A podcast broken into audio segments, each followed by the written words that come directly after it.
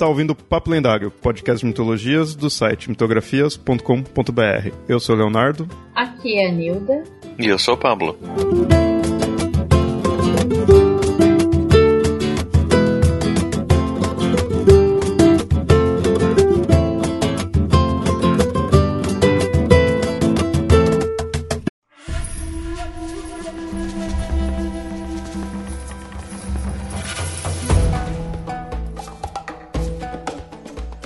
Ouvintes. Já falamos dos aspectos da mente em um episódio anterior.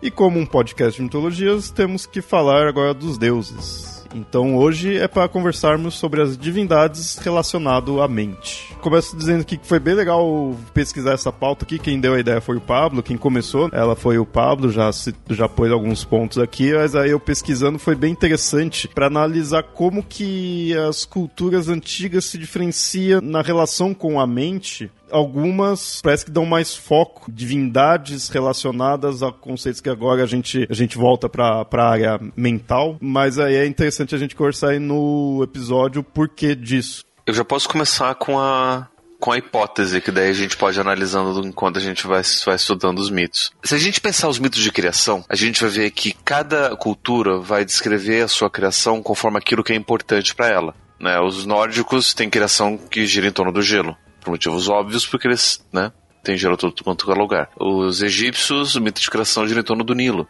Para os hebreus, o mito de criação se dá ali na Mesopotâmia, né, num jardim no meio do deserto. Cada cultura vai ter esse mito de criação descrevendo aquilo que é importante para cada cultura. A mesma coisa com relação a isso. Aí aí é uma coisa interessante para a gente perceber, porque o conceito de mente, até mesmo como a gente viu na, na discussão no outro episódio, não é algo natural, é algo que vai ser desenvolvido na história, até pela nossa cultura mais do que por outras.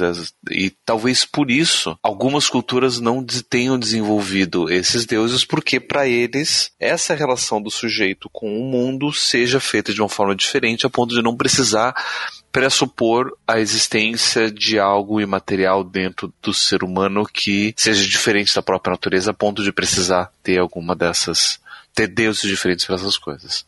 Então essa é a minha hipótese. Fico pensando duas ideias que podem relacionar a isso. Querendo não já falando aqui para os ouvintes, o que a gente encontrou demais assim relacionado à mente são os gregos, comparado com, a, com outras mitologias aí, com outras culturas, eles são os que mais têm divindades é, que se ligam a aspectos mentais. Um dos motivos que eu imagino que a gente encontra mais isso neles, simplesmente a ideia básica de que eles é o que a gente tem mais informação. Isso não seria o suficiente para explicar né, isso, mas eu acho que é um motivador no sentido de que é, você, ouvinte vai ver mais para frente que as outras mitologias você até pode encontrar é, divindades que se relacionam a algum aspecto assim, mas são menos e então acaba sendo mais não vou dizer necessariamente desconhecido, mas não é o foco em si, como o Pablo mesmo falou. Pelos gregos serem mais conhecidos, a gente ter mais informação, ter um panteão maior, ou pelo menos a gente tem mais contato né, com, com mais deuses, então a gente vai ter também um número maior de divindades ligado a isso. Até nisso, eu desconfio que o panteão hindu também deve ter alguma coisa relacionada, mas nas pesquisas que a gente fez a gente não encontrou nada específico. Talvez até entre os chineses talvez haja alguma coisa, mas eu acho que mais do que isso, talvez seja uma questão de visão de mundo, né? Então, se você tem uma, uma visão de mundo que o corpo não separa, ou que o cuidado da mente é uma coisa é, tão natural quanto o cuidado do corpo, então, de repente, um Deus, uma divindade, um espírito que faça mal para o corpo, eles só classificam como faça mal para o corpo, e nisso está incluído tudo né? O bem-estar mental e físico é tudo a mesma coisa, né? E se você tem um povo que pensa assim, talvez ele não tenha uma divindade específica para a mente.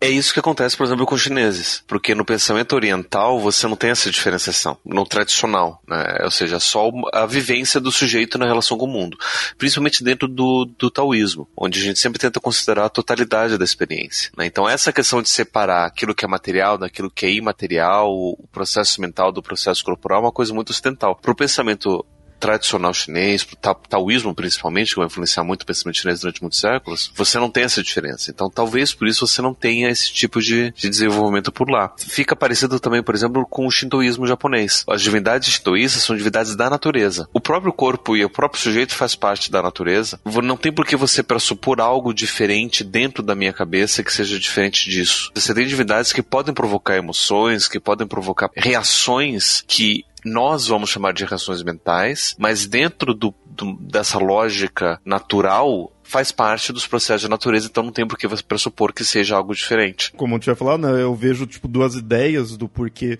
disso, esse está relacionado com a segunda ideia que eu tenho, que não só dos gregos serem os mais conhecidos, mas que nós viemos dos gregos em questão filosófica, culturalmente, né? Foi grego, romano, aí espalhou pela Europa. Assim, quando você pega por alto, né, a questão da, da história que a gente aprende, assim, muitos conceitos nossos, é, psicológicos até, e aí está totalmente ligado né, com conceitos gregos vem, vem de lá, né? Então, foi, diria, uma evolução, mas não em questão de melhoria nem nada, mas em questão de progressão através do tempo, né? A gente foi trazendo desde lá da Grécia. Não é por nada que é o que a gente mais estuda de forma acadêmica aí na, na, na escola em si, né? A gente não não vê tanto do, do Oriente ou África. Nossa cultura advém da Grécia, que passou por Roma, que manteve-se ainda é, muito desse conceito aí de mental e os romanos em si você vê que eles dão também muita ênfase um que mais social, mais coisa assim de justiça ali, eles dão muita ênfase nisso. Então, nossa cultura atual vence disso. Por que, que a gente dá foco muito na mente atualmente? Porque veio de coisas lá da Grécia Antiga. Essa semana, né, estava lendo um texto sobre os índios Panará, que consegui, são os índios que conseguiram retornar à sua, é, à sua terra original, eles estão em suas, suas aldeias, eles voltaram né, para sua terra, e nos últimos 20 anos eles pura e simplesmente se tornaram mais saudáveis. Faz 20 anos que eles estão numa área demarcada, uma área que eles consideram suficiente e tudo mais. A, a população triplicou, Uh, não há o índice de suicídio de jovens como há entre outros jovens indígenas que não estão na, né, nas suas terras originais e tudo mais. E sim, olhando a reportagem, dá muito a entender isso, que é tudo interligado. Então você não tem problemas de suicídio, você não tem mais aquele problema de tristeza que estava tendo todo na aldeia, porque você está no seu ambiente natural. E para eles é tudo ser ligado, entendeu? Eu, eu não acredito que eles pensem é, isso como coisas separadas, sabe? Tá tudo junto. Eu estar na minha terra, ter a minha saúde, ter as minhas coisas, isso também significa que eu não vou estar bem da cabeça, porque eu acho que eles não, antes acho que do contato dos humanos, eles não pensavam em se separar, eles pensam nessa medicina, nesse cuidado orgânico, tudo junto. Você não cuida só. Peraí, Nida, Nida, rapidinho. Hum. Você falou antes do contato com os humanos? Com os humanos ah, desculpa. Cuidado com os brancos. Gente, olha os erros que a gente comete de tanto ler. Você lê uma manchete do tipo, morreram três pessoas e dois índios, né? Então. a gente acaba ficando, introjeta isso, desculpa. Sim, sim. A gente introjeta mesmo. Mas é, é, bem. Quando eu li, eu falei, nossa, sabe, porque você vai lendo a, o pouco que eu que contei na reportagem, dá a entender isso que os pajés falando. Aqui tá tudo junto, então tá todo mundo bem. Né? E é um tudo bem geral mesmo, de tudo, né? E é interessante porque assim, a gente vai perceber tristeza, a gente vai nomear depressão ao que eles estão vivendo. E a gente não percebe que o bem-estar deles, a vivência deles está relacionada com a vivência deles com a Terra. Né? Ou seja, eles estando separados da Terra, eles acabam vivendo uma desconexão que acaba gerando o que a gente chama de sintomas de depressão, uma coisa assim. E aí a gente vai achar que isso é um problema só exclusivamente da mente. Quando essa vivência toda ilustra perfeitamente que isso é uma vivência da relação direta com o ambiente onde eles vivem. Esse exemplo da Nilda foi perfeito para justamente ilustrar isso, que dependendo da forma como a gente vive a nossa cultura, essa visão de mundo que a gente tem, a gente nem vai conceber que algo exista dentro da minha cabeça que seja diferente do mundo que eu vivo. E essas coisas eu acho que a gente consegue de fato analisar bem quando compara com essas outras com outras culturas que têm essa visão diferente, têm uma vivência diferente, porque senão é o comum, né? Imagina que fosse só só o nosso ocidental padrão que a gente tem agora aqui gente ia achar que é o que não só tipo é o padrão, mas é universal, né? Não teria como pensar de outra forma, não teria como ter outra visão. E aí comparando com essas outras culturas, que é o que a gente vai fazer aqui, né? Ver outras mitologias aí, que a gente vê como é diferente essas visões. Então vou começar aqui pelos gregos, que como eu falei, é o eu diria que é, é, a parte central, né, que como eu expliquei antes é da onde a gente veio e é o que mais tem, né? E aí vendo em cima deles a gente pode ver as outras culturas como dão valores a valores diferentes a esses aspectos, né, dando valor até a outro, outros tipos de aspectos, às vezes mais naturais, mais de guerra, coisas do tipo. Enquanto dos gregos a gente encontra um grande foco em, nessa parte que agora a gente põe como mental, mas é legal até que a gente vai ver algumas divindades que atualmente a gente pode pôr num quesito meio que mental, mas talvez na época, talvez de, de repente nem os gregos, não sei, mas você não pensaria a, a princípio como algo mental. Só dando um spoiler da própria pauta, o próprio Eros. A gente vai mais pra frente aí aprofundar nisso, mas é algo que você pode não colocar como mental inicialmente, né? E, isso sem, e amor é uma coisa que você encontra em outras mitologias, né? Uma divindade do amor, algo assim. Tem uma hipótese que a gente vai falar mais lá na frente, né? Porque vale um tempo específico para falar sobre ela, mas eu tenho uma hipótese disso, que é a questão do desenvolvimento da própria consciência, ou seja, da noção de eu estar é, eu ainda não, eu não conheci uma palavra em português que traduza para isso, mas em inglês tem uma palavra que é aware e awareness, que tem a ver com percepção e consciência, como se fosse uma mistura dessas duas, desses dois termos. Então é como se eu pudesse ser reflexivo, estar atento e perceber a mim mesmo e o meu próprio processo de perceber e estar atento das coisas. Isso é algo que é relativamente recente dentro da evolução humana. A gente pode dizer que isso tem aproximadamente uns dois mil anos só. Antes disso, a gente não tem nenhuma evidência de que os seres humanos eram capazes desse mesmo processo de pensar a respeito do próprio pensamento, de perceber a própria percepção, de refletir sobre a reflexão, de fazer esses metaprocessos dessa metacognição. Isso não quer dizer que esses processos tenham surgido também recentemente.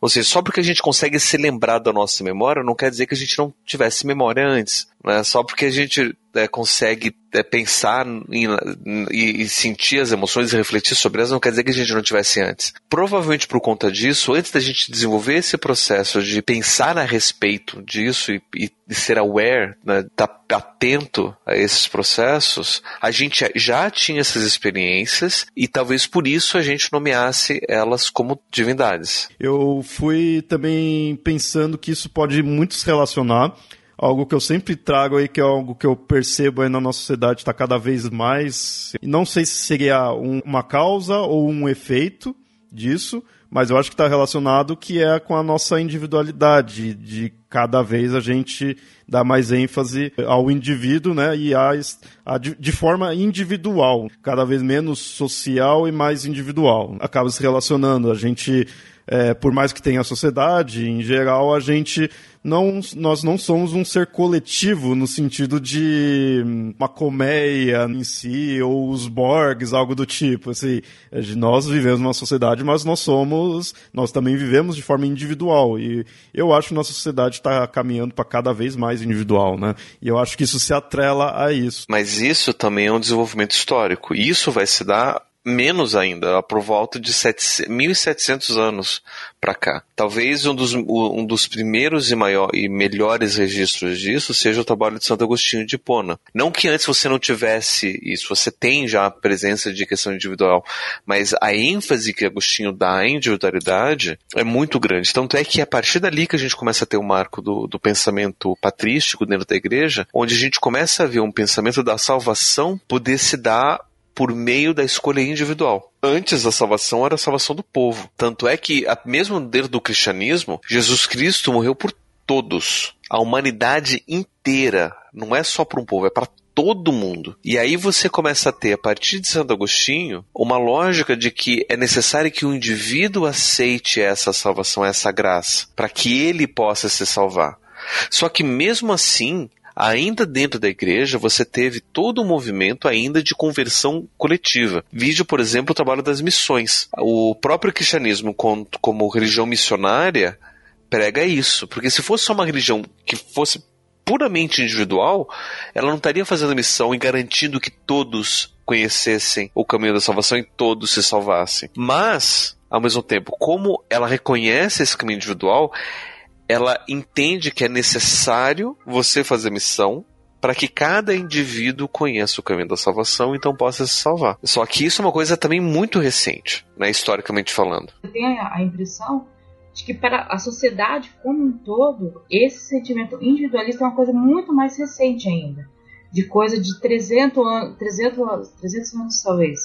Porque a, a humanidade só consegue ser o que ela é, ela só conseguiu sobreviver nesse planeta inóspito por muito tempo por atitudes coletivas, por, pelo caçar coletivo, pelo plantar coletivo.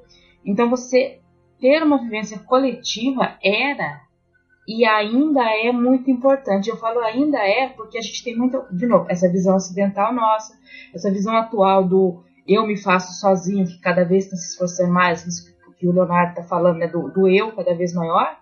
Mas você ainda tem muitas sociedades que ainda persiste esse espírito do, do coletivo antes, entendeu? E não é que a pessoa se anula, é que a pessoa percebe, a pessoa já desde pequena ela sabe que se ela não, é, se o coletivo não sobreviver, ela não sobrevive também. Então cada um tem a sua particularidade, né? Mas eu preciso agir junto com o coletivo. Uma coisa que a nossa sociedade ocidental perdeu hoje em dia dependendo né, da pessoa, ela acha que vai vencer sozinha, dependendo de todo mundo, mesmo que a hora que você senta para pensar, ela não vai viver sozinha. Mas ela não admite isso, porque né, ela já está com essa cabeça de que ela está fazendo tudo sozinha e por ela mesma. Então, cada vez está piorando isso, talvez. Né? É, é uma coisa. E aí, é claro, se você não consegue, o problema é seu, é na sua cabeça, é porque você não planejou, é porque você não está dando conta e aí é você, né? Porque você também não tem um coletivo para te apoiar. Você está certíssima nisso. Esse desenvolvimento dessa individualidade maior, que a gente vai falar do, do, do desenvolvimento da subjetividade, isso é historicamente falando, ela de fato vai se dar é, mais a partir do Renascimento. É um pouquinho mais do que 300 anos. Você vai começar ali por volta do século XVI, mais ou menos, a 1500. E porque antes a gente pode ver é, estudos de história da arte mostram justamente isso. E até, inclusive, se a gente quiser um dia fazer algum episódio de História da Arte, eu tenho um convidado muito bom para poder falar sobre especificamente disso que eu vou, vou, vou falar agora. Até o Renascimento, a gente tem muita representação de arte coletiva, e onde aparece algum indivíduo, é sempre um indivíduo genérico que está dentro de um de um padrão coletivo e de representações religiosas. Então, quando tem um indivíduo, é sempre um, um indivíduo representativo, né? um indivíduo religioso, um indivíduo, né? um santo, um mártir, o próprio Cristo, alguma coisa assim. A partir do século XVI, XVII, a gente começa a ter representações artísticas de pessoas normais individuais e com características próprias daquela pessoa e daquela cultura, né? Por mais que tivessem referências a, a questões religiosas ou questões maiores, você começa a ter essas representações artísticas mais individualizadas. E aí a gente começa a imaginar que não só os artistas estão se permitindo representar indivíduos, como a própria cultura está se permitindo reconhecer a individualidade no meio dessa coletividade. Isso vai começar ali por volta de 1600, mais ou menos, 1700 vai ganhar mais força. E quando chegar nos 1800, no século XIX, isso vai ganhar um nome que, dentro da história da, da psicologia, a gente chama de crise da subjetividade, onde toda essa questão da individualidade vai ganhar um problema, porque a gente vai ver que os indivíduos passam a ter problemas. Os problemas não são só sociais. Então, quando a gente fala de crime, a gente não fala da criminalidade social, a gente está falando do criminoso específico daquela indivíduo que comete o crime. Né? A gente não fala da loucura enquanto uma condição social. Aliás, nem se falava de loucura, porque a loucura era algo que era excluído. Né? A gente começa a identificar um indivíduo sujeito que é louco. E aí isso começa a partir do século XIX, e aí as ciências humanas começam a ganhar força, né? apesar de um movimento contrário das, da, das ciências positivas, de não reconhecer principalmente a psicologia, ou de querer perceber de uma forma mais geral a, a sociologia, mas as ciências humanas, de uma forma geral, começam a, a perceber esse caminho mais individual. A ponto de hoje, século XXI, uma das principais, um dos principais campos de pesquisa da história, que sempre foi uma ciência de estudo da cultura e dos povos, ser a pesquisa e o desenvolvimento do indivíduo dentro da história. Então, se você consegue achar um diário de alguém perdido lá, sei lá, da Idade Média, e você conseguir ler como que esse indivíduo específico, o Zé Maria da, das Couve, que morava ali na região de Portugal, na, nos anos de mil, 1400, como é que ele vivia ali, você consegue fazer uma pesquisa histórica inteira em cima desses relatos individuais. Mas isso hoje a gente está fazendo isso, dentro da história. E aí a gente consegue ver todo esse caminho dessa individualização acontecer cada vez mais. Mas não que e aí é uma coisa que, que eu defendo, né? Porque tem sempre. Existe um movimento de, de resistência. Não que o nosso futuro seja cada um por si. Como tem muita gente que defende de fato. Uhum.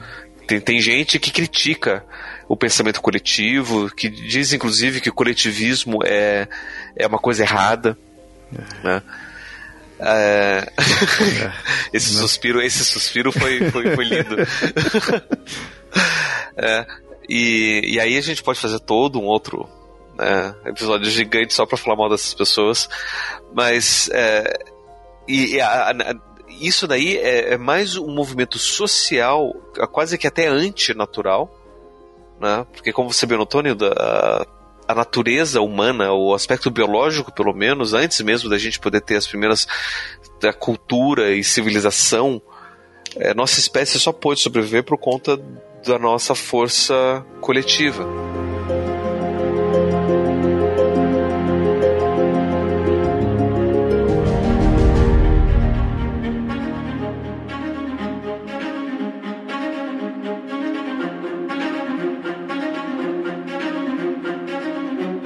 Então, como a gente prometeu, que a gente ia falar aí das, dos deuses relacionadamente, então vamos começar aí a, a lista, né? Começando aí pelos gregos, que na verdade são esses que de fato têm esses deuses voltados para a mente. Primeiro aí, que acho que é óbvio que na verdade não é uma divindade em si, mas é um dos personagens mais importantes nessa questão, é a Psique. Como a gente já citou várias vezes ela aqui no, no Papo Lendário, a gente já contou a narrativa dela, ela é quem se apaixona pelo Eros, né, o amor, e ela é, está relacionado ao conceito de alma. Naquele episódio da mente, a gente até fala bastante disso daí, né? De mostrar essa relação de mente e alma. E aí, no caso da na narrativa, é mente e é, alma e o amor, né? Mas é, te, atualmente a gente, com essa questão aí da mente, põe uma certa relação com a alma. Antes colocava a alma, agora se fala mente. Assim, Tô falando por alto, se escutem lá o episódio da, da mente que se aprofunda mais nisso. Mas ela é uma personagem muito ligado a isso, que é a psique, é o nosso psicológico. E é interessante porque no mito, a psique, ela é uma mortal. E aí a gente não consegue entender o que que a história dessa menina tem a ver com a nossa noção de psique como um todo. A gente estudando um pouco o que, que a, psique faz na história, a gente começa a ver paralelos né, e de processos psicológicos com aquilo que ela vive. Não, ou seja, a necessidade do relacionamento com Eros, o, caminho que leva até o sofrimento, as, as provas e testes que ela faz, e eventualmente até a apoteose dela, e ter como filha, junto com o amor, o desejo, né, ou o prazer, que é a, que é a Edone, que é a filha de, de Psique com Eros, ou a Volúpia, que é o nome latino. O, o Eros, especificamente, enquanto amor, ele está relacionado com amor relacional. Quando eu penso que eu me relaciono com alguma pessoa e eu construo um vínculo com, algum, com aquela pessoa, não necessariamente um vínculo físico, eu estou falando de, de Eros. Tanto é que a, palavra, que a deusa do relacionamento, do casamento, quem que era? Era. E Eros e Era, os nomes são parecidos e não é à toa vamos seguindo aqui na, nos deuses gregos, a gente tem a Mnemosine, que é a deusa da memória. A primeira. A, acho que foi a primeira esposa né, de, de Zeus. Se não foi a primeira, foi a segunda. Né? O, foi a primeira. Foi a primeira? É. Deusa da memória. Ela é uma titaníade, né? É, é a filha de Gaia e Urano, né? O céu. Com os Zeus, ela é mãe das musas, né? E é interessante que aí os Zeus ficou com ela durante nove noites, e aí por isso a gente tem nove musas. É interessante que as, as próprias musas também são conceitos, né? São, são áreas de conhecimento. Né? E, e, as, e, são áreas de conhecimento muitas vezes bem específicas da cultura grega, coisas que pra gente não faz muito. É, a gente teria não que faz muito sentido. as musas agora. Né? Tem que pensar quais são as nossas musas, porque para eles, por exemplo, eles têm lá da poesia lírica e da poesia religiosa. Terpsichore, da dança, Urânia, da astronomia, Melpomene, a tragédia, Polínia, retórica, Clio, a história, Erato, a lírica. Poesia lírica. Poesia lírica, né? Euterpe, a música. Calíope, a poesia épica. Muitas aqui, se a gente mais para frente aí a gente talvez fale como seria essas divindades de forma moderna, mas eu acho que aqui das musas a gente iria unir algumas numa divindade só, iria pegar e colocar outras, ter só uma da poesia. Não, não sei se história talvez entrasse, né, ou astronomia, a gente iria mudar. É, eu acho, eu acho que se tivesse alguma musa da poesia hoje em dia, seria a, a, a prima pobre das musas. Era forma de expressão, né? Era através da poesia. Você fazia poesia, não existia que a gente faz hoje, né, que é a que é o romance comum. Você, não, você escrevia, contava as histórias através de poesias. Então, não imagino eles pensando outra coisa, além de várias inspirações para vários tipos de poesia. Hoje em dia a gente teria que ter música do YouTube, sei lá. Próximos deuses aqui da listinha é o Phobos e Deimos, ambos irmãos, filhos de Ares e Afrodite. E aí é o medo e o terror. Para a cultura grega, o Phobos e Deimos eles eram inclusive venerados durante a batalha. Eram feitos sacrifícios a Phobos e Deimos para que eles provocassem medo e terror no inimigo. Então, o exército que conseguisse o melhor sacrifício ou melhor veneração a Phobos e Deimos pudesse então provocar esse medo e terror. Que eles acompanhavam, né, o Ares nas guerras, né? O Ares ia tipo com a, com a, com a trupe dele, né? Tinha, ó, às vezes coloca-se algumas outras divindades ali menores que acompanham ele, mas o Phobos e Deimos é o que você mais vê. Tá sempre o o Ares junto com, com os dois. É, na verdade, as histórias que a gente tem de Phobos e Deimos são, são dessas histórias em batalha com Ares. Né? Eles não têm histórias é, individuais. Não, não, não tem. Deles, não né? tem. Não tem. Na verdade, você, você, tem, você tem histórias de batalhas onde você tem uma determinada um determinado grupo, um determinado exército que faz essa, essa veneração a Phobos ou invoca Phobos ou Deimos nesse sentido. São deuses bem conceituais. Hum uma coisa prática, né? Que você luta numa guerra, você sabe que vai ter né, medo, desespero, tudo. Então, Phobos e Deimos faz todo sentido ali. Você não precisa ter uma história dele. E você, lutando numa guerra, você já sabe o que ele é, eles são. Mesmo que você não lute, se você está numa cidade que é atacada, você sabe o que eles são. Interessante que Phobos tem a ver com o que a gente chama de fobia, que são os medos. Deimos, especificamente, que é o pavor, a gente não tem nenhum nome especificamente hoje que faz referência a esse Deimos, e não é o demônio. É, sim, sim. Muita gente confunde com, né, o demônio, né, mas demônio é do Daimon, a gente fala daqui a pouquinho aí. um outro aí que também gera algo assustador, assim, é o Pan. Né? Dali que vem o pânico. Da trupe de Dionísio. Ele era um dos deuses protetores a, das florestas e dizia que quem se perdia nas matas acabava sendo afetado por Pan a ponto de ter reações de, de que hoje a gente descreve como pânico. Né? Ou se perdia mais nas matas ou acabava saindo pelo que eu li sobre ele, ele é bem uma, uma entidade, né? Digamos assim, mais é, selvagem, uma coisa que você tem por ter nas florestas, né? Independente de você ter uma origem dele ou não, ele já é aquela coisa que existe ali, né? Tanto para alegria como para tristeza, né? E para causar pânico também. Engraçado que o nome Pan é grego para tudo, né? Tanto que a, a, a personagem Pandora significa todos os presentes essa entidade recebe o nome de tudo. Literalmente tudo. Ele é filho de, em algumas versões, é filho de Zeus e Ibris.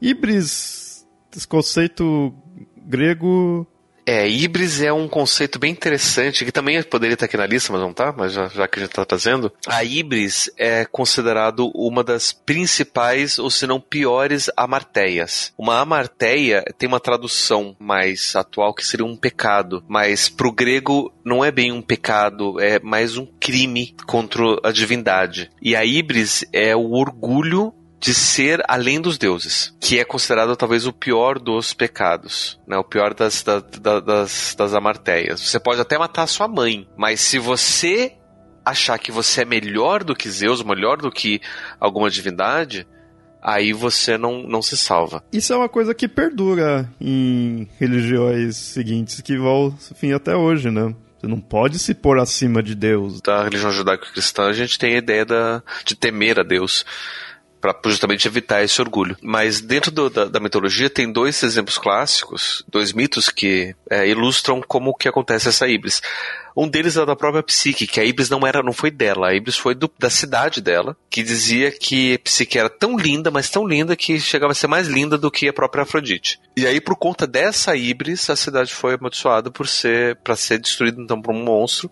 Então para evitar isso, Psique tinha, tinha que ser sacrificado a esse monstro. Um outro é Sísifo, que por três vezes ele enganou o deus da morte, Thanatos. E tanto é que na última vez Zeus mesmo teve que vir conversar com o e falou: Cara, libera aí, porque né, você prendeu uma morte dentro de um, de um jarro e não. Né, e, porra, as pessoas têm que morrer, as coisas têm que morrer. Se as coisas não morrem, não, não nascem, e as pessoas estão com fome, né? Tipo, maneira aí. E por conta disso, ele foi castigado a ficar no Tártaro empurrando aquela pedra pro alto do morro e chegando lá em cima, pedra rola de volta, tem que descer e empurrar tudo de volta para toda a eternidade. Sabe quem também foi é, punido pela Ibris, e aí é muito interessante, foi o Belerofonte. Belerofonte é o que matou a Quimera montado no Pégaso. E ele ficou tão famoso, ele era tão considerado, ele era tão homenageado que ele decidiu chegar até o Olimpo, né, é, usando, voando pelo Pegasus. E aí Deus ficou muito ofendido, fez ele cair do Pegasus e tal. E uma das maldições que, então, assim, que ele sofreu é que ele seria esquecido e pode ver que a gente quase nunca lembra do Belo Horizonte. Tanto que agora eu lembrava, eu não estava lembrando o nome dele. Falei, quem é o cara que montou o Pegasus e que foi amaldiçoado para ser esquecido? Vai eu usar o Google para não esquecer o nome do Belo Horizonte. E a gente acha que, que. E aí fazem um filme com o Pegasus e não é o Belo Horizonte que morre. Sim. Né? Olha só a maldição deu de certo, ó. E falar que não existe os deuses gregos, ó. E olha só que interessante, a gente está falando justamente desse castigo dado por conta da Ibris, e esse castigo recebe o nome que é Nêmesis. Nêmesis é esse castigo divino, a punição divina, que está muito relacionado também com a, com a noção de culpa. Hoje, o, o, e principalmente dentro do que a gente vai chamar de culpa cristã, é uma herdeira desse conceito grego de Nêmesis. A Nêmesis é uma entidade, uma divindade, que até os deuses tinham medo. Porque se algum deus fizesse alguma coisa errada, a Nêmesis ia lá e acabava. Agora eu não me lembro de nenhuma história específica onde a Nêmesis tivesse enfrentado uma divindade. Né? Mas todos esses casos do, do, do, do Belerofonte, do Sísifo, todos esses era a Nêmesis que estava atuando para provocar a punição apropriada pela Ibris. A Nêmesis ela atua mais por conta da Ibris, mas ela pode promover castigos por conta de qualquer amarteia, inclusive amarteias provocadas por deuses.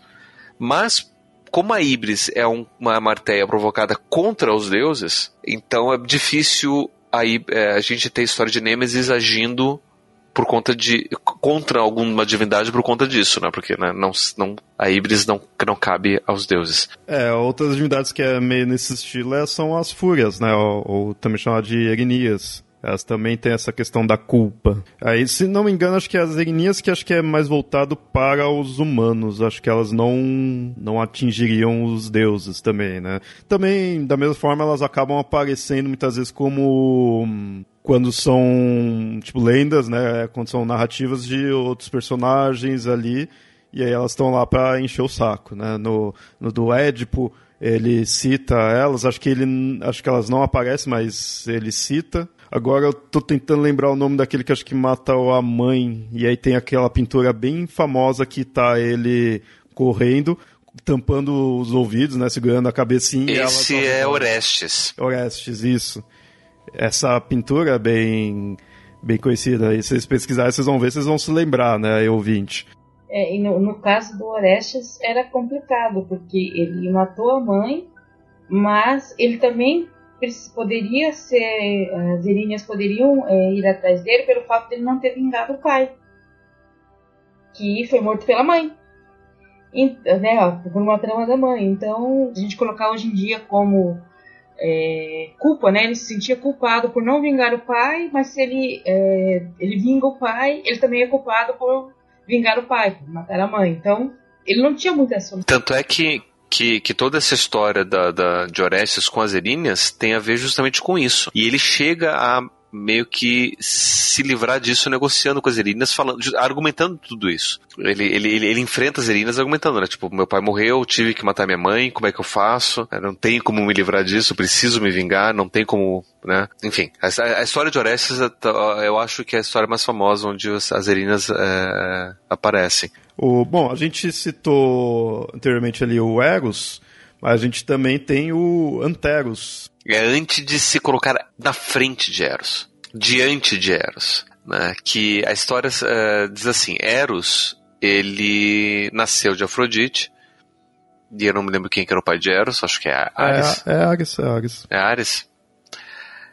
E nasceu de Afrodite, só que Eros não crescia. Ele era uma criança, eternamente criança. Tanto é que para os latinos, essa imagem do Eros criança permaneceu na ideia do Cupido, que é sempre, sempre representado como uma criança ou um bebê.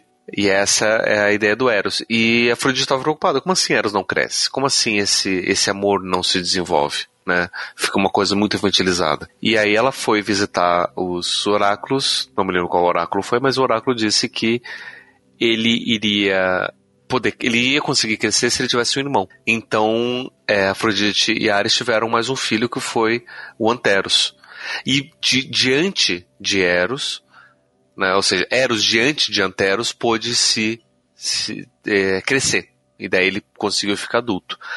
Então, o Anteros, ele é reconhecido como a divindade do amor correspondido. E aí é uma, uma história interessante, porque o próprio Eros, é, quando Afrodite escolhe, só, só para ilustrar, né, quando Afrodite escolhe que Eros é, castigue Psique para ela se apaixonar pelo monstro, ali é quase como se fosse um, uma paixão, um enamoramento unidirecional. Tanto é que na história a gente tem que Eros se fere com a própria flecha e ele se apaixona por Afrodite, mas Afrodite não sabe quem é Eros, não se apaixona por Eros, meio que aceita. Sim e vai.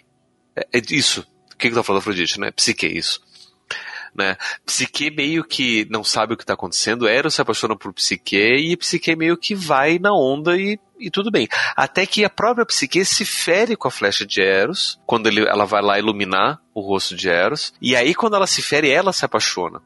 Então, esse esse enamoramento, esse vínculo que, cada, que se cria através do Eros, ele é uni, unidirecional. Quando você tem uma correspondência desse mesmo amor, é Anteros que está agindo. Então, eu, o recado que eu dou para os jovens apaixonados, não façam suas oferendas a Eros, porque vocês já foram feridos pela festa de Eros por vocês estarem apaixonados por outra pessoa. Faça oferendas a Anteros, porque ele que vai garantir a correspondência do amor. O pessoal conhece mais o Eros, né? O Anteros é quase que esquecido ali. Por isso que a gente vive essas essas sofrências aí de amor não correspondido. Não tá fazendo oferenda pro Deus certo. Uma próxima divindade aqui que a gente não pode esquecer é a. Ah. a Let. É a deusa do esquecimento. É o esquecimento. Ela também é uma divindade conceitual, né? No caso, ela é filha da discórdia, da versão grega Ares, e o, esse nome, o Lete, ele é mais. Normalmente você encontra mais como o nome de um rio. Um dos rios lá do, do Hades, o rio do esquecimento. E do qual você passa por ali esquece. você perde a memória. Então ele tem a utilidade ali na questão do pós-vida. E aí é interessante a gente até anotar a, o desenvolvimento da, da mitologia grega, porque os elementos da natureza, durante um bom tempo, eram vistos em si como divindades. Então, quando a gente falava que um, um rio era um deus, isso de fato, literalmente, o rio era a divindade. E você tinha oferendas que eram depositadas na margem do rio porque era dado diretamente para aquela divindade que era materialmente aquele rio. Com o tempo, esse desenvolvimento foi se dando e o rio passou a ter uma divindade que era responsável pelo rio. E aí que essa divindade recebia o mesmo nome do rio. E então, durante o tempo, você não tinha. Tipo, você usava o mesmo nome para se referir ao rio e ao deus do rio, que era uma entidade diferente do próprio rio. E isso acontece com Lete também. Lete, ao mesmo tempo, era um rio do Hades, próprio elemento físico da água que corre no Hades que provoca o esquecimento. Em algumas, em algumas uh, versões, Let era uma fonte, não necessariamente um rio, mas era uma fonte que jorrava a partir do Hades, de onde todas as almas que entrassem ou que saíssem eram obrigadas a beber. Né? Então, porque os gregos eles uh, acreditavam em, em, em reencarnação, então, para poder justificar como é que eu não me lembro da minha vida passada, é porque eu bebia do, do Let. E com o tempo, a divindade Let se desgarrou do elemento material do rio. Né? Então passou a ser uma divindade à parte. Mas que tem a ver justamente com o esquecimento. E a gente pode imaginar por que, que isso vai acabar se desgarrando, porque a gente se esquece de coisas o tempo todo e não necessariamente porque a gente bebeu da água do rio. né? Então a gente pode imaginar que a Lete está agindo mesmo sem a influência da água e tem algumas versões que põem que ela é mãe das graças, né, ou das carites. E aí fica com aquela ideia de que você consegue né, atingir a graça, a felicidade, a alegria, assim, se se esquecer dos problemas da vida. Você vê que o principal dela é essa ideia de ser do esquecimento, porque como a gente pois falou aí, ela é filha de, da, de Ares, né, da discórdia, mas em, por vezes coloca também ela sendo irmã do deus da morte e do sono. Bom, outra que a gente tem é a Harmonia. Essa, se não me engano, também é filha de Afrodite. Na verdade, ela é filha de, de Vênus, porque a Harmonia é uma divindade exclusivamente latina. Não tem versão grega? Não tem versão grega. Pelo menos eu não encontrei uma versão grega para Harmonia. Harmonia é um exemplo de como você tem é, nomeação de divindade para coisas que são puramente conceituais. Né? Não que não existisse harmonia antes, tanto é que, por exemplo, Aristóteles, nos gregos, já falava de harmonia quando fala de beleza. Mas essa, essa é a questão, né? A harmonia é uma das, um dos atributos da beleza. E aí os, os romanos, os latinos, eles vão personificar isso na divindade harmonia, como sendo filha de Vênus, que é a deusa da beleza. Como esse daí poderia se ligar com essas questões mais mentais da harmonia? Essa é uma coisa interessante. Pegando Aristóteles, do século IV Cristo, ele vai descrever como uma das experiências da alma é a experiência da estética. A estética para os gregos e para Aristóteles é uma experiência da alma, uma, é uma capacidade da gente poder perceber e viver aquilo que é belo. Aristóteles, inclusive, ele vai descrever que existem características objetivas para a beleza e uma dessas características é a harmonia. E o, o que a gente pode dizer que é você pegar as diferentes partes e perceber que essas partes têm uma relação construtiva entre elas, né? que não, não é uma relação destrutiva. Ou que a gente pode pensar numa simetria entre as partes. Então, quanto maior a harmonia ou maior a simetria, mais belo é determinada coisa. Quem vai falar isso primeiro é Aristóteles. Tanto é que hoje tem várias pesquisas que mostram, né, por exemplo, pegando fotos de rostos, rostos que são mais simétricos são considerados mais bonitos. E isso tem a ver com essa experiência da percepção do belo e da estética. Um, o próximo aqui é Mens. Também uma divindade puramente latina, romana. E, e ela literalmente significa mente. Ela seria a divindade responsável pela nossa noção de mente. Tanto é que com, com, com os filósofos latinos, é, já nos, nos, primeiros séculos depois de Cristo, a gente tem mens sendo referenciada exclusivamente como conceito de mente. Mens vai aparecer também é, em Santo Agostinho os, os romanos vão ser, vão ter uma noção de que existe no indivíduo ou no, no sujeito algo que é diferente do corpo, que não é necessariamente a alma, que a alma é o, sopro da vida, né? Se eu estou vivo, eu tenho alma, mas existe algo que é próprio dos processos cognitivos e racionais, né? Isso seria a mens. Tanto é que você tem a frase latina mens sana e corpore sano, que vai mostrar que é possível você ter um corpo sadio, uma mente não sadia e vice-versa. Né? E aí pregava-se essa ideia de que, por mais que fossem coisas diferentes, era possível você tentar buscar uma harmonia entre a mente e o corpo. Algo que para os gregos não fazia muito sentido você pensar em coisas diferentes. E aí a gente consegue ver, filosoficamente, um desenvolvimento é, conceitual da seguinte forma: Platão vai considerar a alma como sendo o produto da união do, do, substrato material e do substrato espiritual. Então, ele é uma substância que é diferente do próprio corpo, mas ele é resultado da união do corpo com o espírito. Aristóteles já vai considerar a mente como sendo a essência do corpo e o corpo como sendo a, a, a aparência da alma. E na filosofia aristotélica, você não tem como separar a essência da aparência, ou a substância do acidente, como ele vai chamar. Não tem como você separar. Elas são indissociáveis, mas você tem como reconhecer a diferença. E aí, com os latinos, é que você vai começar a reconhecer que são coisas separadas e diferentes.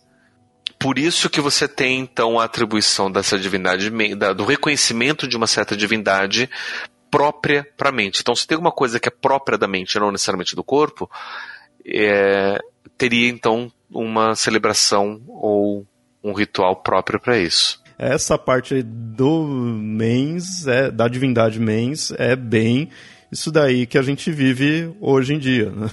Dessa separação. Apesar de ter gente hoje né, vários psicólogos principalmente, eu me incluo dentro deles, que tenta perceber que essa separação é uma separação artificial.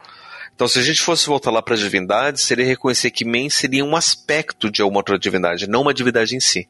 Outras divindades que a gente tem aqui, digo outras aí porque a gente pode pôr num, num grupo aí porque são tudo irmãos aí, é os deuses do sono, o Hypnos, e os deuses dos sonhos, né, o Morpheus e os irmãos dele aí, que é o Phantasus e o Fobertor. Fobetor. Chama de Fantasus e Fobetor. É Fantasus? Nossa, você, você... eu chamo de Fantasus porque não tem acento no A no, no primeiro ah, eu, eu, sou horrível com a situação. no, no caso é interessante o dos sonhos, começa primeiro por ele, que o Morpheus ele é bem. ele é o mais conhecido aí, referente aos sonhos, né? A gente tem, quem é fã de quadrinhos aí, conhece o, o Sandman, né? Já ouviu falar, a gente ouve bastante aí na, em algumas mídias aí, né? E o engraçado é que erroneamente ele é atribuído como deus do sono, e não é. Ele é deus do sonho. O sono é Hipnos. Hipnos, que é irmão gêmeo de Thanatos, a morte. E essa é uma coisa que as pessoas não entendem, porque para o grego morrer e dormir é, são atividades gêmeas. A gente puxou um pouco disso de quando você morre, você vai descansar em paz, né? Então. e, e, essa é uma coisa que aparece inclusive no Shakespeare. Shakespeare lembra a gente no famoso monólogo do, do Hamlet. Basicamente ele reflete, né? Que se eu morro, o que será que. Como que será que é o sono da morte? Ele associa o morrer ao dormir e se morrer a dormir, então isso significa que se eu durmo eu sonho, então existe um sonho na morte. Se ele concebia o sono e a morte como irmãos, e se quando eu durmo eu sonho, então quando eu morro eu também devo sonhar. Como que será esse sonho da morte? E aí você pode. O fantasy seria a, a fantasia, o sonho, que a gente chama apenas de sonho, e o fobeter seria o pesadelo? São, são as personificações. Então, todas essas pessoas que aparecem nos seus sonhos é Morpheus que está lá metamorfoseado ganhando forma daquela pessoa. Fantasos são todos os animais que aparecem no, nos seus sonhos. Então, se você sonha com um gatinho fofinho ou com um leão que vai te devorar, ou seja, um deles é um sonho, outro é um pesadelo, é tudo fantasmas que está aparecendo. E Fobetor são todos as, os objetos e, e coisas inanima, inanimadas que aparecem. É isso que é interessante. Você está tendo contato direto com a divindade ali, né? É a divindade que está se metamorfoseando para aparecer ali no, no teu sonho, né? Não é ni, ni, nenhuma pessoa que que viajou, foi no teu sonho, alguma viagem astral, nada. Não, é a divindade mesmo. É algo ainda mais poderoso. Interessante que o, o, os nomes Morpheus, Fobetor e Fantasos eles têm é, significados próprios, né? Morpheus tem a ver com forma. Então, tá aqui Morphos tem a ver com forma, então Morpheus é conhecido como formoso. E aí o formoso, inclusive, na, na, na nossa concepção daquele que tem uma forma agradável. O Fobetor era conhecido como o assustador, tanto é que Fobetor e Phobos têm a mesma, mesma raiz, né? E diziam que além de Fobetor ser os animais, era ele que trazia os pesadelos. E o Fantasos é o assombroso, aquele que assombrava, que trazia as, as, as, assombrações. E Fantasos tem a ver com fantasia, que é o que a gente chama de, de devaneio ou alucinação. Dentro da mitologia tradicional grega, a gente vai entender essas três divindades como aparecendo em todos os sonhos. Então, se eu tive um sonho, eu estou vendo Morfeus, Fantasos e, e, e Fobetor no meu sonho, a partir das pessoas, dos animais e dos objetos. Mas com o passar do tempo, eles vão se separar. Ou seja, se eu tenho um sonho agradável, é Morfeus que está trazendo. Se eu tenho um pesadelo, é Fobetor que está trazendo.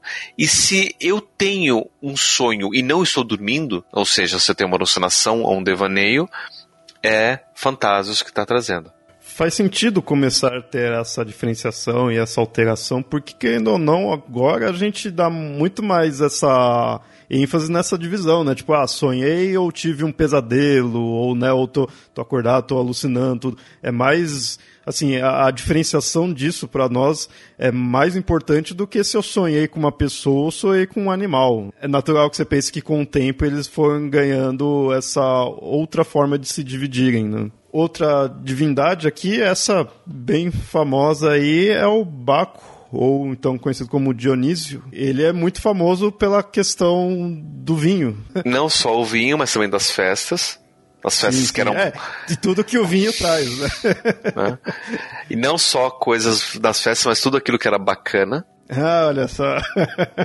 Quando você tinha né, os bacanais ou dionisíacas, né? Havia casos relatados de que você entrava num estado de êxtase tão grande, ou poderia se entrar num estado de êxtase tão grande, que as pessoas poderiam entrar em estado de fúria também, né? Causado por essas festas, esse excesso de vinho junto com música, essa exaltação de todos os sentidos, né? E isso poderia trazer um estado parecido com o de, que a gente descreveria hoje como loucura, né? Uma loucura provisória causada. Por isso que eu até pedi para colocar, porque ele, ele tinha esse poder também, não só é, o poder do Deus, né? O poder do vinho, mas é que Dionísio a gente fala muito do, do vinho, mas além do vinho ele também tinha essa questão da festa, da alegria, que não necessariamente você pode ter apenas com o vinho, né? Mas essa exaltação, esse coisa, exacerbada, era perigosa.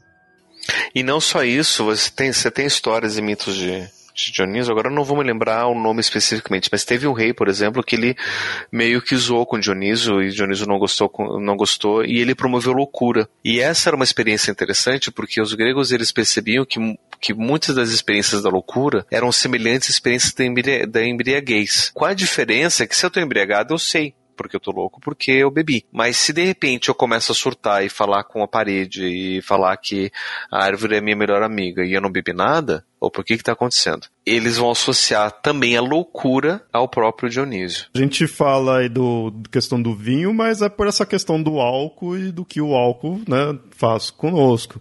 Se na, ali na região, porque na região o vinho era bem, né, importante ali, é, tinha bastante ênfase. Mas se fosse uma outra bebida alcoólica, se, se ali no caso a importância fosse mais cerveja, é, Dionísio ia ser o deus da cerveja. Que a gente tem divindades né, de cerveja em outras regiões que dão mais ênfase nisso. Quando a gente fala vinho, mas é a questão do álcool. E aí com a questão da loucura, né? Vamos dizer assim, vinda do álcool. Dá pra gente puxar uma reflexão de como que seria uma, uma mitologia da própria loucura, porque a gente vai associar muita loucura à lua. Por isso que é lunático. Mas por conta muito da experiência, né? De que os loucos, eles teriam um efeito parecido com o do lobisomem, que na lua cheia teria um, certo efeito. E a lua está relacionada também com a ideia do feminino. E a loucura relacionada também à ideia do feminino, porque a loucura seria esse excesso de paixão. O feminino teria mais relacionado às paixões, às emoções, enquanto o masculino tá, tá, teria relacionado às, à razão e o pensamento.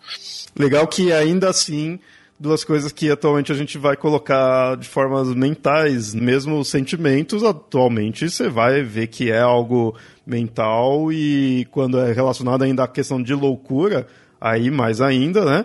Só que aí você vai pro outro lado, razão, pensamento, também é mental, né? Esse talvez seja tenha sido uma das causas da, daquilo que a gente vai chamar de crise da subjetividade que você tem antes. Porque quando você chega né, na, no século XVI, mais ou menos, ali com Descartes, ele tem uma, uma apologia gigante da razão. A razão é tudo para ele e você vai justificar muita coisa pela razão, e você vai inclusive dizer que uma pessoa tem mais direito do que outras porque uma pessoa tem mais razão do que outra. E aí você começa a tentar entender o que é razão, quais são os processos racionais do pensamento e da lógica. Você vê que a mesma exatamente é capaz, ao mesmo tempo, de ser incrivelmente racional e artístico e criativo, e ao mesmo tempo ser louco e devaneio e cometer crimes. Que mente é essa? Para os antigos, você tinha divindades diferentes que agiam sobre esses aspectos diferentes em cima do sujeito. Tanto é que eles não reconheciam uma única entidade que era capaz de tudo isso. Eram deuses diferentes que agiam sobre o sujeito, que ele, então hoje o sujeito se comportava de formas que a gente pode dizer racionais ou, ou loucas. Mas chega no século XIX a gente começa a ter essa confusão. Então, que, que é, quem que é essa subjetividade? O que, que é essa mentalidade? Que é capaz de, de razão e é capaz de loucura. E aí a gente tem mais um que não é em si uma divindade como esses outros, mas é um conceito bem importante ali na vida dos gregos antigos, que é o daimon. Que a gente vai ver no, nos livros de Platão, que ele vai identificar como uma entidade que hoje a gente pode associar à ideia de anjo da guarda ou espírito guia que vai nascer junto com o sujeito, com a pessoa, e vai ser responsável por guiar a pessoa através do seu próprio destino. E daí esse destino que então é tecido pelas fiadeiras do destino, que são as moiras? Moiras. Uhum. Sempre confundo. Tem as graças a moiras, as, as eras. São três, né? São três, daí você confunde. Né? Mas então são as moiras, as fiadeiras do, do destino. Então essa entidade que é responsável por guiar o sujeito pelo seu destino é o Daimon. Que a gente vai imaginar então hoje na nossa mentalidade atual, né, como o anjo da guarda, e, eventualmente. O demônio da guarda. Né? Ou o demônio da guarda. e, eventualmente, é interessante essa, até essa, essa dualidade entre anjo e demônio, porque a gente vai ter uma época que a gente vai pensar no anjo e no demônio como sendo nosso, a nossa própria consciência. E a nossa consciência moral e até a nossa consciência de desejo. Que isso vai acabar ganhando uma personificação dentro da psicanálise como sendo o id e o superego. Mas o próprio Freud ele vai personificar essas entidades dentro da, da, psicanálise, porque isso já era algo que se falava dentro da.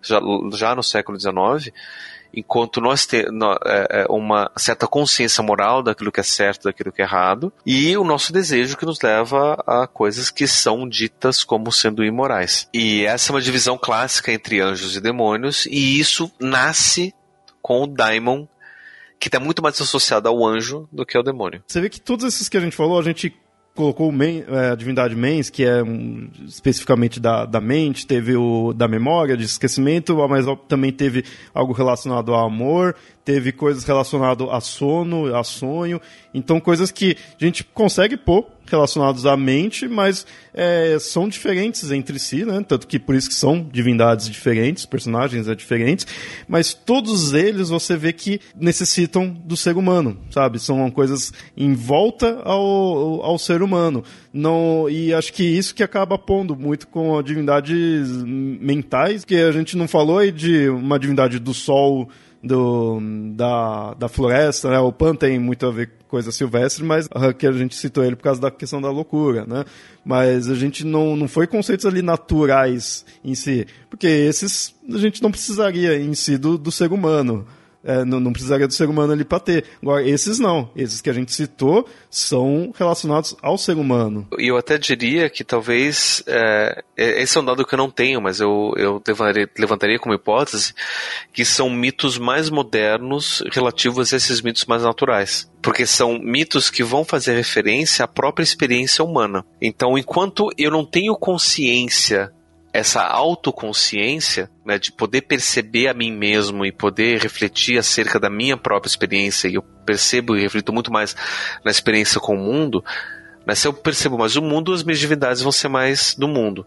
A partir do momento que eu começo a ter essa experiência própria, eu começo a poder atribuir também divindades a essas experiências pessoais. Essas experiências que são tipicamente humanas. Interessante porque, pegar só o exemplo do Sol, eu posso pensar aqui em três deuses diferentes do Sol e que são momentos diferentes para a gente poder pensar essa, essa questão, e isso ilustra também a forma da experiência humana. O primeiro deus do Sol, se eu não me engano, é Hélios, que é reconhecido como sendo o próprio Sol. Então você olha lá para o Sol, você vê o deus Hélios. É diferente de Apolo ser o deus do Sol, porque Apolo não é o Sol. Apolo é Apolo, o Sol é o Sol.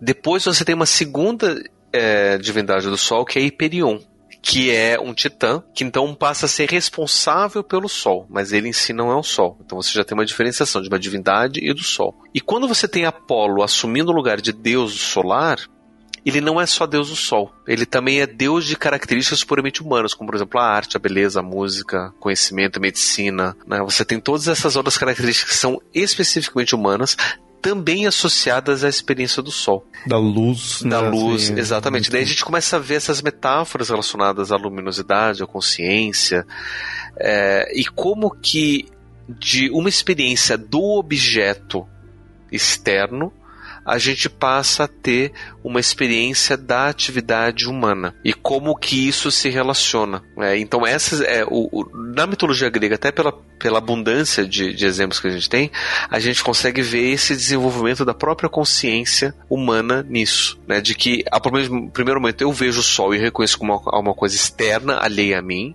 e daí eu diferencio aquela coisa, que é um puro objeto, de uma divindade espiritual que é diferente do objeto material. E aí essa divindade espiritual, essa divindade é, estando relacionado não só ao objeto material, como também à minha experiência de vida humana. Você vê mesmo pegando esses conceitos mais naturais, a gente quando vai trazendo para próximo do ser humano, vê que já muda, sai do conceito puramente natural, né, puramente elemento ali da natureza. Isso com os gregos que a gente tem mais abundância de, de referências.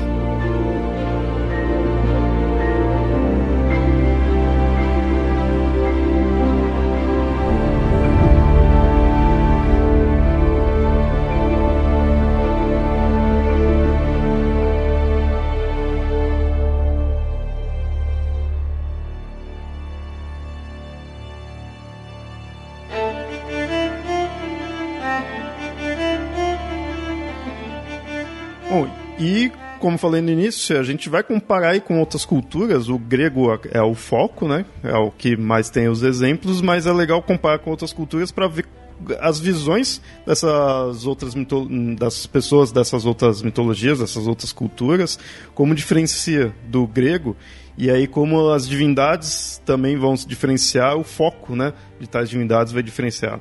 Como, por exemplo, dos nórdicos, a gente vê que eles têm um, um, panteão que se foca muito em conceitos naturais. Como eu tinha dito ali, né? Dos gregos a gente não citou é, Deus do Sol, coisa do tipo. Eles têm, óbvio, né? Tem bastante. Mas aí, no caso, a gente não citou. Agora, os nórdicos, eles têm muitas divindades voltadas para conceitos naturais. O Thor é do trovão, é da agricultura. A gente tem Deus da Terra, da terra a deusa da Terra, Yord, o Deus dos Mares. Tem também é, deuses com conceitos mais sociais, né, Deus da justiça, a Friga, que é dos casamentos, é Deus da guerra, gente, isso é o que mais tem, né? Praticamente um monte ali, quase todos ali é tudo Deus da guerra. E quando é algo voltado mais para um aspecto mental, nos nórdicos a gente tem muito de sabedoria. A gente tem o Odin, que é o deus da sabedoria, é o principal, por ser o Odin, né? Por ser o deus regente. A gente tem outros, tem o Mimir, se não me engano, era um gigante, e tem Saga. Tem outros deuses aí que eles são deus, considerados deuses da sabedoria. É, diferente dos gregos que tem da memória, do sono, de não sei o que, não sei o que, vários conceitos, o dos nórdicos você encontra mais essa ideia de ser o deus da sabedoria. Esse seria talvez o aspecto mental né, que a gente pode pôr aí como um aspecto mental mais forte nos nórdicos. Apesar de ter também um deus grego da sabedoria que a gente não citou, que é Hermes, mas que a gente já citou em vários outros episódios, só para notar que Hermes também aparece aí, inclusive Hermes como os deuses mais jovens, né, o que mostra também essa, essa noção de que a sabedoria também, a consciência, pelo menos a consciência da sabedoria é uma coisa relativamente recente. Acho que mesmo em contos ou histórias que você vê do, é, dos nórdicos, você não tem um Deus, mas você vê se a pessoa é muito inteligente, ela foi abençoada pelo Deus, né? Então não é uma coisa que um Deus, existe um Deus da inteligência, mas você pode ser abençoado pelo Deus ou pelos deuses. E se você tem algum aspecto ligado à loucura, você pode estar sendo afetado pelos deuses ou até você foi, digamos assim, teve uma visão do Deus, até para trazer uma mensagem, e isso enlouquece a pessoa ou isso deixa a pessoa afetada mentalmente, né, para verificar. E assim, não é um conceito apenas entre os nórdicos, vários povos têm esse conceito de que é, pessoas com alguns problemas mentais elas foram afetadas pelos deuses, pelo fato de terem visões ou alguma coisa que uh, não necessariamente desagradou, mas pelo fato de ter um contato divino. Tanto é que hoje a gente chama isso de problemas mentais na antiguidade era uma, uma federação divina. Naquela série Vikings você tem o Loki e você vê é, o personagem do jeito que ele é, e será você percebe que ele é um, um, personagem que tem uma ligação divina muito grande. Ele não é o adivinho, mas ele é né, muito ligado aos deuses. Você vê que ele não é tão, digamos assim, ele tem algumas, alguns problemas que hoje em dia talvez não deixassem ele conviver na nossa sociedade. O Flock, você diz, né? O, é, é, o Flock, desculpa, não, que é o Flock, né? Mas você pega ele, você, hoje em dia não sei se ele, é, ele poderia, porque ele teria uma convivência muito difícil na, na nossa sociedade. Mas para aquele povo, tudo bem ele ser daquele jeito, inclusive porque ele tinha uma ligação grande com os deuses. E para eles era até interessante porque alguém que tinha essa diferença era alguém que tinha sido tocado pelos deuses, então era uma coisa positiva. E ainda no, nos nórdicos, que nem eu falei, né? A gente tem muito dessa ideia de sabedoria e no, no Odin. O Odin, que é o deus, é o deus rei, né? O, o regente ali, é o líder. Então você vê bem essa ideia da sabedoria de um líder. O dos gregos a gente tem Zeus, então você pode até pôr que seria um deus sábio, tudo assim, né? Que é o principal e tudo mais, mas a gente vê que outros deuses que estão com, essa, com esse aspecto de sabedoria. Agora, do Odin, ele é o líder, é o rei e é o deus da sabedoria. Ele foi atrás ali, ele conseguiu a sabedoria. Então mostra bem esse aspecto de liderança que acho que ali dos nórdicos seria bem importante. Né? E interessante se pensar sobre isso, porque a gente pode até inferir dessas diferentes culturas, comparando os gregos com os nórdicos, de pensar que, os, que para os nórdicos a sabedoria era uma sabedoria de liderança. De que se você é capaz de ser líder, você é uma pessoa sábia, e se você é sábio, você é capaz de ser líder.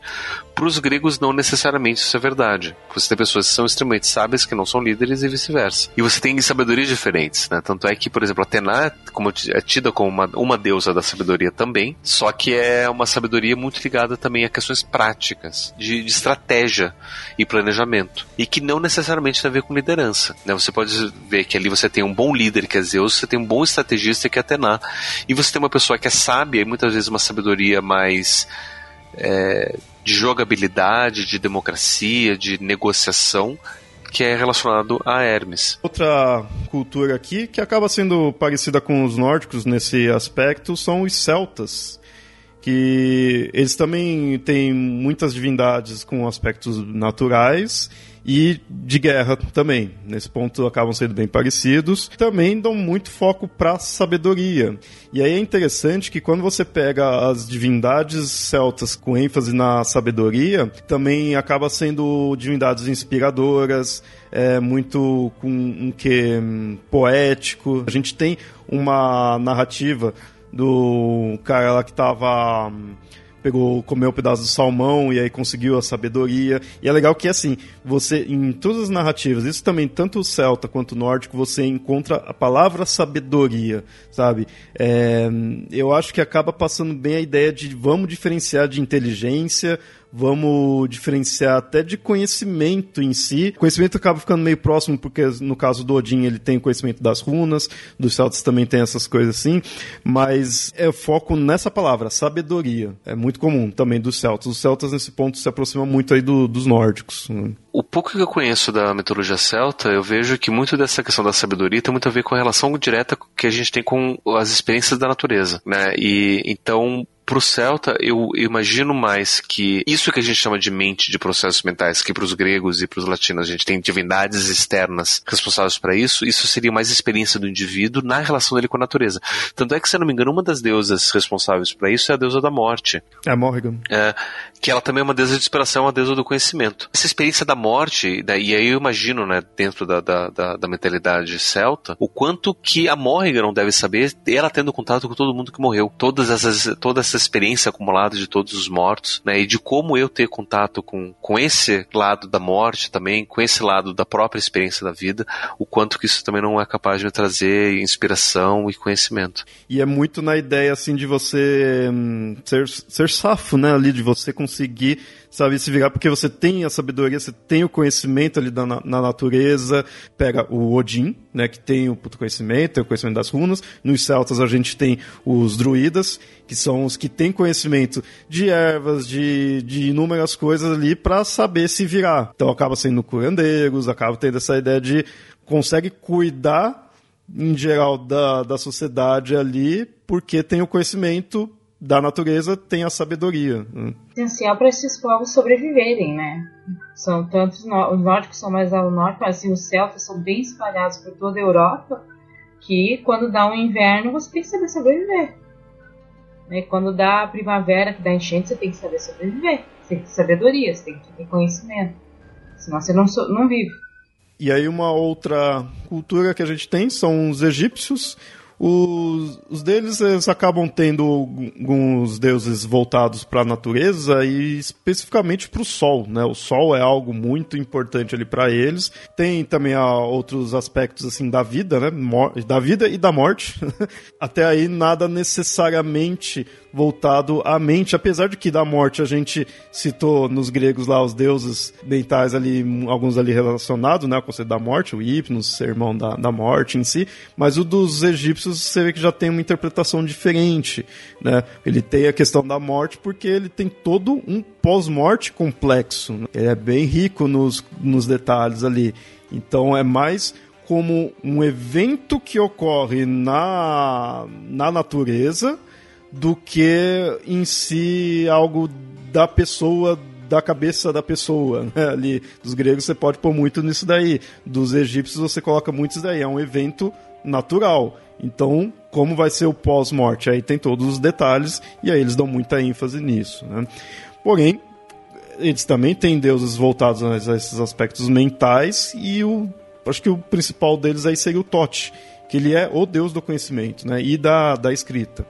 Então, ele em si mostra que é do conhecimento, mas você vê que é algo bem prático, né?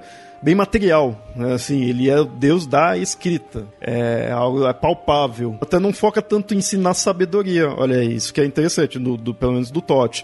Quando a gente vai ter um que mais da sabedoria, a gente coloca mais a, a Isis mesmo, a Isis, ela, em alguns aspectos, ela passa um pouco disso, uma pelo toda a trajetória dela, o que ela passou, ela tem um, uma narrativa dela que ela tem o consegue conhecer o nome verdadeiro do deus Ra, então mostra que a, aquela sabedoria de algo oculto, né? Agora o do Tote é muito do conhecimento voltado da escrita, a escrita acaba sendo importante, as principais representações dele é escrevendo.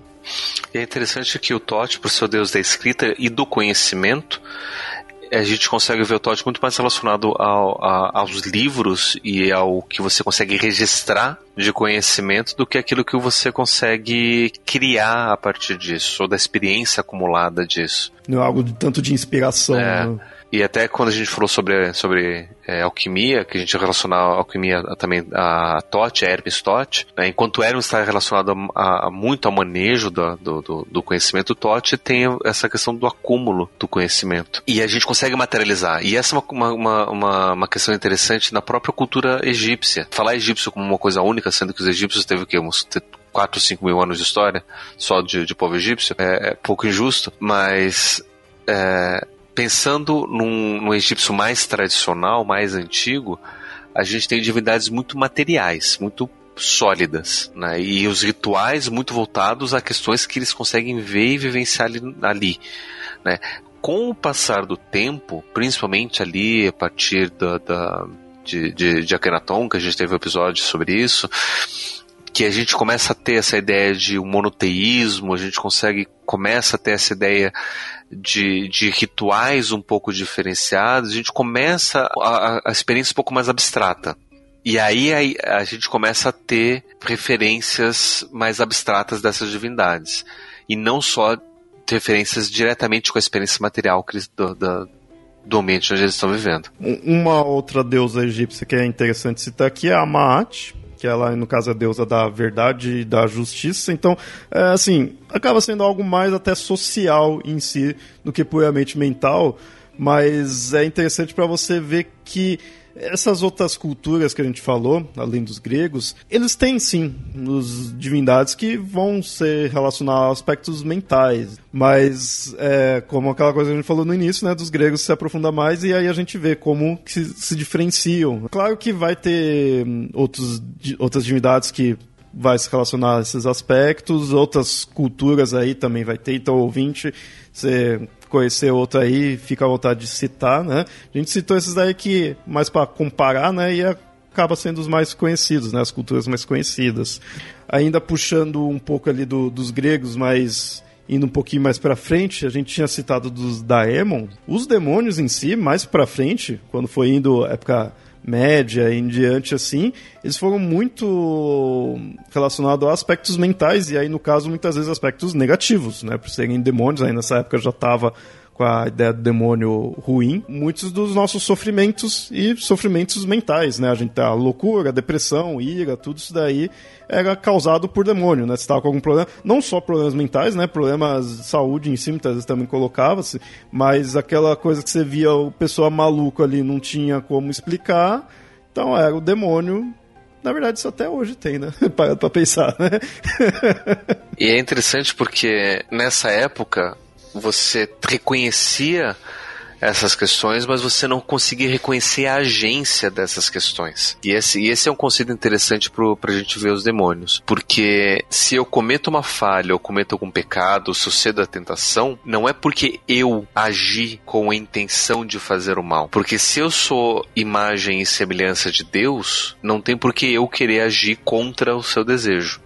Então a agência disso é por conta da tentação oferecida por um demônio operação de algum demônio. Então você tem essa, essa, essa própria noção de quem age. É interessante porque né, você citou esses aspectos de, de que hoje a gente relaciona com loucura e depressão e, e, ira, e que na verdade é o que eles vão relacionar aos pecados, né? E a gente pode fazer toda uma associação aos sete pecados capitais ou, aquilo que eles vão considerar como pecados principais a questões que hoje podem receber diagnósticos psiquiátricos. Né? E, inclusive, né, não necessariamente tipo a ira é um diagnóstico psiquiátrico, mas a gente tem o, o transtorno explosivo intermitente ou também o transtorno borderline que está relacionado a episódios do que a gente vai considerar como sendo ira. Né? E a depressão que está relacionada ao pecado da preguiça. Na experiência da Idade Média, onde as pessoas queriam ter essa, esse contato mais direto com, com a divindade, era de se esperar que essas mesmas experiências que antes eram, eram tidas como sendo relacionadas aos deuses, agora passassem a ser relacionadas aos, aos demônios, porque o demônio passa a ser qualquer coisa que não é divina. E aí tem uma coisa até que eu queria eventualmente chamar a Tupá para poder discutir aqui no Papo Lendário, de que para mim, né, eu não sou demonologista, não conheço tanto quanto ela, mas para mim, muito desse, disso que a gente chama de, de demônio, essa experiência com demônio, é uma, uma experiência muito medieval. Muito mediada pela experiência do, do, do catolicismo. E outras entidades que vão fazer referências a demônios antes disso é uma categoria diferente. Por exemplo, hoje, com o olhar de hoje, a gente pode olhar para o panteão mesopotâmico e dizer que Tiamat era uma demônia porque está relacionado com dragão, um dragão é um demônio, que não sei o que, uma serpente, né? Então Tiamat é uma demônia. Mas para mim isso é uma leitura muito medieval que a gente pode fazer disso. Porque para quem estava vivendo aquele mito naquela época que aquele mito estava sendo vivido, criado, né, o mito primitivo, o mito original, era uma experiência diferente. Não que Não, não era tipo, ah, tem aqui essa entidade que eu vou categorizar como sendo demônio diferente dos deuses ou dos anjos.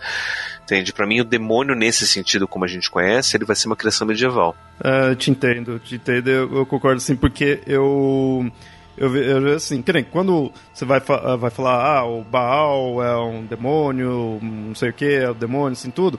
Eu entendo nesse contexto histórico que ele foi, pegou ali, foi deturpando e transformou. Então, ah, ok, tá chamando demônio ali por causa da questão histórica, beleza. Mas o que me incomoda às vezes é que nesse citou aí da, da, da Tiamat, a Tiamat pelo menos estava ali perto, é mais fácil de pegarem e colocar como demônio. Mas que nem quando a gente pega hindu, você, encontra muito é, narrativas atuais atuais, assim, né? As palavras atuais, assim, coloca. Ah, não sei quem, Kali enfrentou os demônios, né? Que aparece, assim, tudo. Eu me incomodo um pouco, isso daí. Porque eu tô vendo ali como antagonistas da divindade. Mas então pode. Eu, eu até vejo, ah, não são divindades, são outros ser ali, mas não chama de demônio. Porque o demônio para mim já me remete muito a essa questão medieval, tudo. Que, claro, como eu falei, pegou algumas divindades e deturpou, mas não necessariamente pegou ali os hindus e deturpou. A Índia já estava mais distante, ou, ou mesmo os orientais, né? Às vezes a gente vê, acho que é o Zoni, que muitas vezes a pessoa vê e põe como demônio. Hum, eu acho que aí, assim, a gente já passou da Idade Média de ficar pegando as divindades dos outros e deturpando, sabe? Então, põe como antagonista. É, e isso é literalmente a experiência de demonizar. Porque foi o que aconteceu com o Daimon. Né? Se você tem uma experiência de um povo que vai dizer, nossa, mas o meu Daimon está dizendo tal coisa, e daí você tem um questão que diz, mas peraí, esse Daimon não é Deus. Se não é Deus, então se alguém está dizendo alguma coisa, então desconfie que se não é Deus é errado. E aí você começa a tratar isso como sendo errado, né? Como, como sendo o, opositor. Às vezes até isso atrapalha na tradução, né? Como eu leio muito mangá, vejo muito anime, eu vejo que hoje em dia se tem um cuidado maior, mas no nos primórdios, você tinha um ser, é, um espírito, né, natural, já era colocado, ah, é um demôniozinho, onde ali, e não é, né, não é o mesmo conceito que o nosso, mas se você pegar algumas coisas de tradução antiga, você vê que está traduzido assim, e isso inverte totalmente o significado, porque é um espírito que pode estar, dependendo da narrativa, do, como antagonista, então ele é o mal, mas depende, dependendo da narrativa, ele não é, ele é o aliado. E como é que você está aliado de um demônio? Né? Como é que você tem a colegial apaixonada pelo demônio? Não, mas, uh, mas esse demônio também ajuda. Espera um pouquinho. Como é que é isso? É que você explica isso para o nosso conceito? Mas é porque a tradução não é demônio. Né? O conceito não é demônio. O conceito é um espírito que tem seus interesses próprios. Ou, ou, ou, seja, parem de demonizar as entidades aí, que a gente já passou, a gente já passou da Idade Média para isso.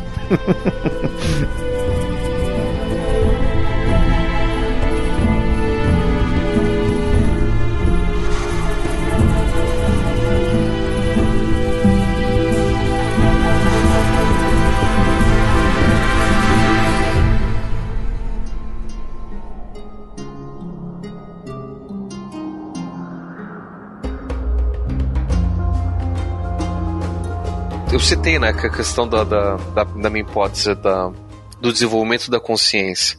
E aí a gente tem uma, um, um, estudo, vários estudos que se pode fazer, e daí qualquer um pode fazer esse estudo, que é de reconhecer, por exemplo, que as obras que são mais antigas na literatura vão fazer referências muito maiores a divindades, enquanto obras que são mais recentes vão fazer menos referências a divindades, vão fazer mais referências a, a ações humanas. E essa é uma forma, inclusive, da gente poder datar o mito. Se é um mito com uma ação diretamente do, do Deus, é um mito mais antigo. Um mito onde o Deus ele só aparece que é citado, ou ele aparece de uma forma mais indireta, aí ele é um mito mais recente por exemplo, o mito de Édipo, os deuses quase não aparecem. A gente tem ali uma presença mais de um oráculo, a gente sabe que os deuses têm que ser respeitados, as tradições divinas têm que ser cultuadas. Tem ali a, a, a esfinge, que é uma criatura monstruosa, mas você não tem um um deus agindo, como em outros mitos, onde um deus de fato, né? Aparece Hermes, aparece Atena e fala: faça isso, vou fazer isso por você. E vários desses estudos pegam, por exemplo, e mostram que existem diferenças da quantidade de aparição desses deuses entre a Ilíada e a Odisseia. Não que na Odisseia não apareça, mas aparece bem menos. Na Odisseia, a gente consegue ver muito mais a ação da esperteza de Ulisses do que na Ilíada. Que na Ilíada a gente vê os deuses agindo quase que diretamente, quase como se os deuses estivessem jogando ali um jogo de xadrez e os humanos fossem só os seus peões. E na Ilíada, na, na Odisseia não, na Odisseia você tem o Ulisses que está tentando ele decifrar sozinho as, a relação com, com o mundo e com os deuses. Dentro dessas tradições, a gente consegue ver o mito mais antigo sendo mais divino e o mito mais recente sendo mais humano. O que sugere pra gente, dentro desse desenvolvimento, que a consciência vai se desenvolver como um substituto para a experiência do divino. Então, a partir do momento que a gente começa a ter consciência, a gente começa a ter conhecimento, a gente não precisa tanto da divindade. E é por isso que a gente não tem hoje em dia tantas experiências assim com o divino como a gente tinha na antiguidade. É, você está dizendo que conforme eu tenho conhecimento, eu não preciso de Deus? ah... o que me leva a um segundo ponto interessante que na década de 70 vai surgir um cara que se chama Julian James, que ele vai desenvolver, ele vai escrever um livro chamado A Origem da Consciência e o Desenvolvimento da Mente Bicameral. E ele vai desenvolver justamente essa, essa hipótese da mente bicameral. Que é uma hipótese bem interessante que pega um pouco dessa ideia que eu acabei de falar, né? De, de que quanto mais o tempo passa, menos a gente precisa de pensar nas divindades porque a gente vai ter consciência. E ele vai associar com o seguinte: ele vai dizer que antigamente todo ser humano tinha o que ele chamava de mente bicameral, porque a gente tinha não só a nossa voz interna, mas a gente ouvia uma outra voz que a gente relacionava como não sendo nossa que a gente associava como sendo uma voz externa. E por isso a gente tinha esse contato com os deuses e o fato, por exemplo, de a gente ter uma série gigantesca de relatos religiosos que falam da voz de Deus ou de que eu ouvi a palavra de Deus falando para mim e que isso seria de fato literal por conta dessa experiência da mente bicameral. Numa das câmaras eu ouço a minha própria voz e na outra seria a voz de Deus com o passar do tempo, a gente perde isso, a gente passa a ouvir a voz de Deus como sendo nossa também. E ele vai basear essa hipótese muito nas experiências atuais, não só nesses relatos antigos, né, de que as pessoas de fato viam e falavam e ouviam a divindade, mas também vai associar com as experiências atuais com pessoas que sofrem, que são diagnosticadas com esquizofrenia, ou simplesmente pessoas que ouvem vozes que não necessariamente são diagnosticados com esquizofrenia. Tem um grupo muito grande de pessoas que ouvem vozes e convivem com essas vozes e que não sofrem com isso. Então não vão dizer que é esquizofrenia, por mais que tecnicamente a gente possa fazer o mesmo diagnóstico de, de, esquizofrenia, porque ouvir vozes é considerado uma alucinação auditiva. E a alucinação em si é critério para esquizofrenia. E aí ele vai basear nisso para dizer que isso de algumas pessoas hoje ainda ouvirem essas vozes é um resquício daquela experiência muito antiga da, um, da humanidade de que todo mundo, de fato, ouvia vozes. E que essa outra voz que a gente ouvia era de fato de Deus, e com o tempo a gente perde essa segunda voz e a gente passa a ouvir todas as vozes como sendo minhas, como sendo do indivíduo. Então, a partir do momento que eu começo a afastar essa segunda presença e eu começo a integrar como sendo só a minha experiência, eu começo não só perder essa divindade externa, mas também ganhar um senso maior de individualidade. Essa é a hipótese da mente bicameral associada com essa experiência da divindade. Eu fico pensando assim, que nem aí, então, antigamente, o, o que hoje a pessoa estaria ouvindo vozes, antigamente, né, e aí pode ser diagnosticado, antigamente é, seria as divindades ali. Isso que a pessoa põe como as divindades, na verdade, também é a nossa questão atual de conversar mentalmente, assim, de é, a gente, quando tá, pelo, pelo menos eu ali, tô pensando é como se estivesse falando, como se estivesse conversando, às vezes, com, comigo mesmo. Ou, ou, eu que sou louco, né, e faço isso, não sei.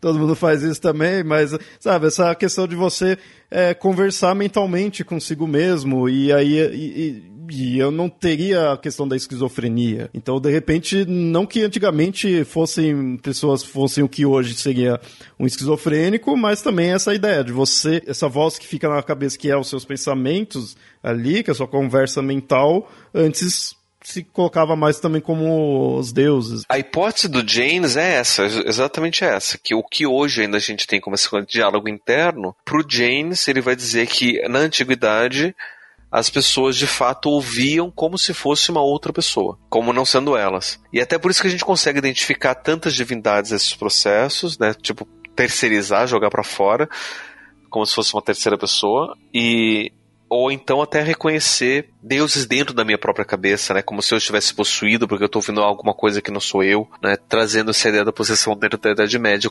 talvez como uns resquícios dessa mente bicameral. É uma hipótese que foi levantada, fez algum sucesso na época que foi proposto, só que depois ninguém levou a sério, porque não, não faz sentido evolutivo. Por mais que ele quisesse mostrar uma certa evolução da, consciência, mas ele falha numa uma questão básica, que eu vejo, pelo menos uma, uma, uma questão que eu tenho, tipo, por que que na natureza a gente vai ter primeiro duas vozes para depois ter uma? De onde é que surge do nada zero vozes para duas vozes? Ou por que que sairia de uma voz para duas vozes para depois voltar para uma? Sabe? É, esse, esse caminho, apesar da gente não, é, além da gente não ter nenhuma evidência disso, evolutivamente não faz muito sentido. Mas aí você pega no fato de que a evolução em si ela não faz sentido.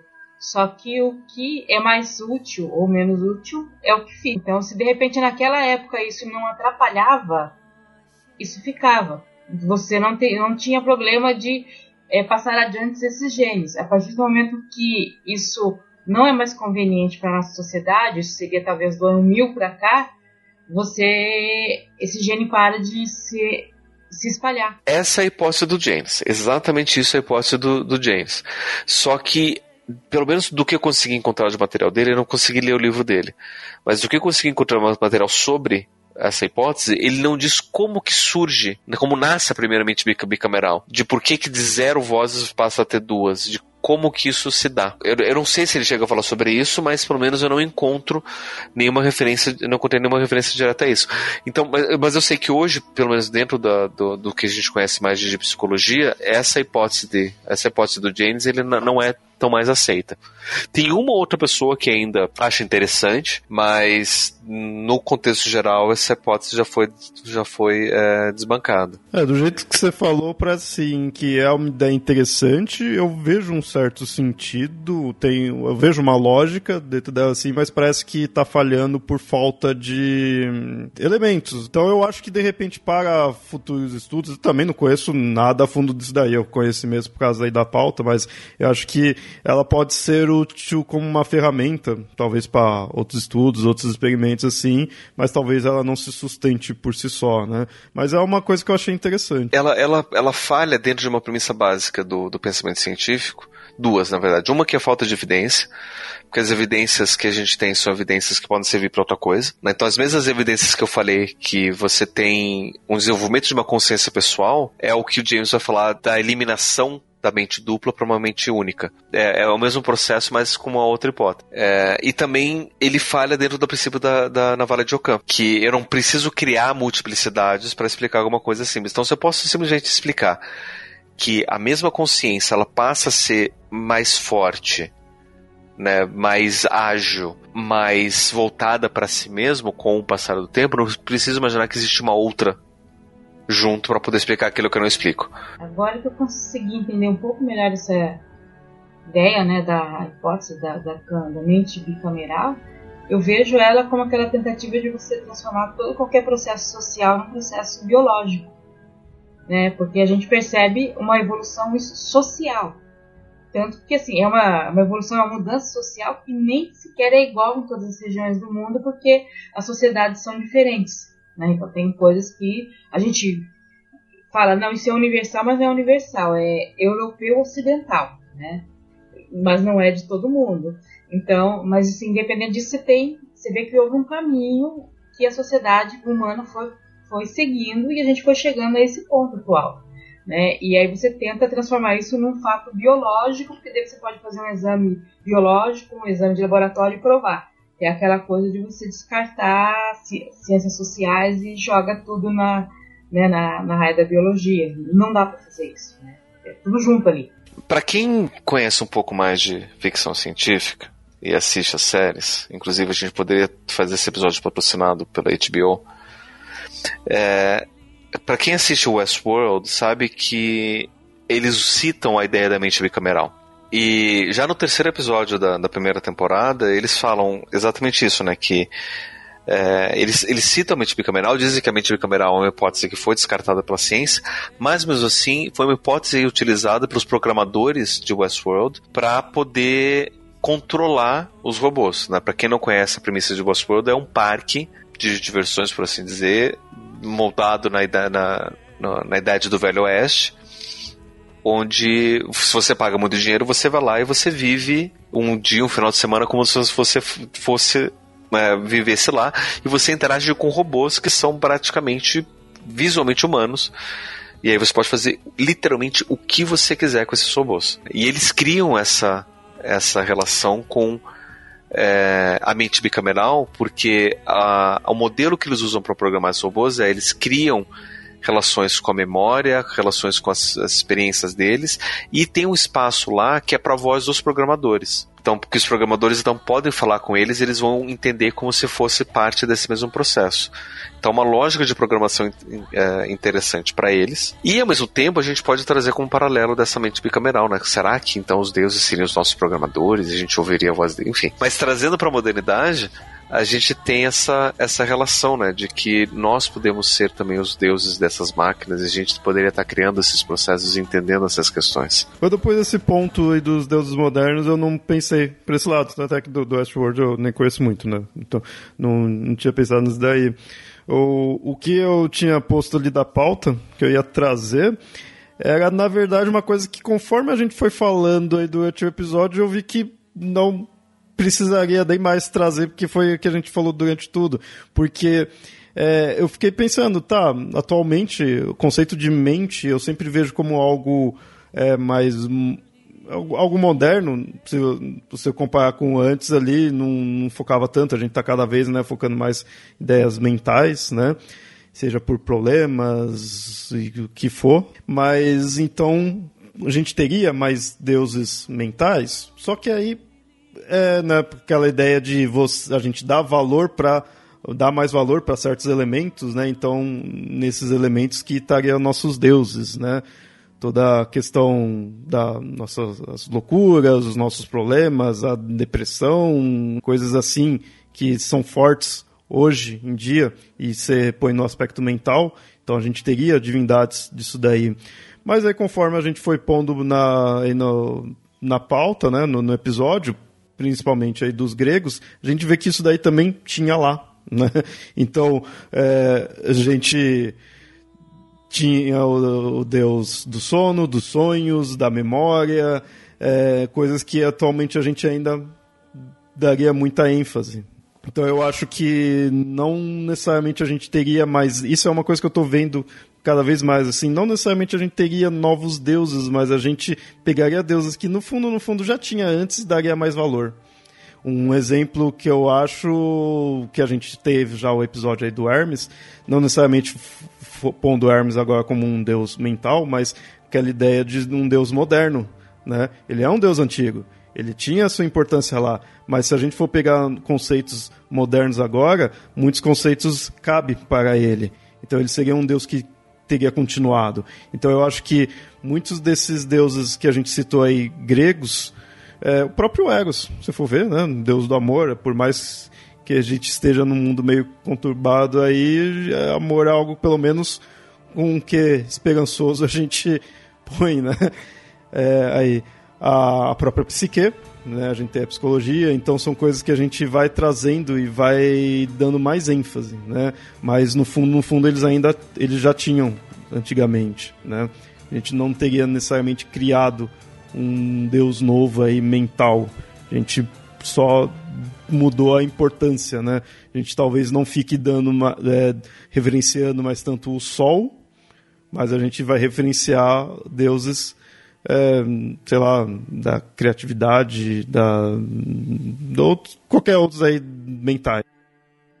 Eu, quando vi essa questão dos deuses modernos, eu pensei na questão tecno, tecnológica e medicamentosa da coisa, mas eu não sei se se encaixa exatamente na questão de ser um Deus, mas é aquela coisa de você valorizar demais que você vai resolver algum problema tomando a pílula para ter mais atenção, né? Aquela coisa assim, ou aderindo a técnicas e a cursos que vai fazer você melhorar qualquer tipo de desempenho, né? Então você tem todo um dependendo de como isso é conduzido, às vezes parece um culto, sabe? Um culto aquela tipo de técnica aquela concentração, aquela, aquele remédio ou alguma coisa assim. E, e aí eu pensando, né, olha quando estava falando, outra coisa também, por exemplo, nós hoje em dia nós temos muito aquela coisa de você tem que se concentrar e ter atenção numa coisa só, né? Tá muito em voga isso.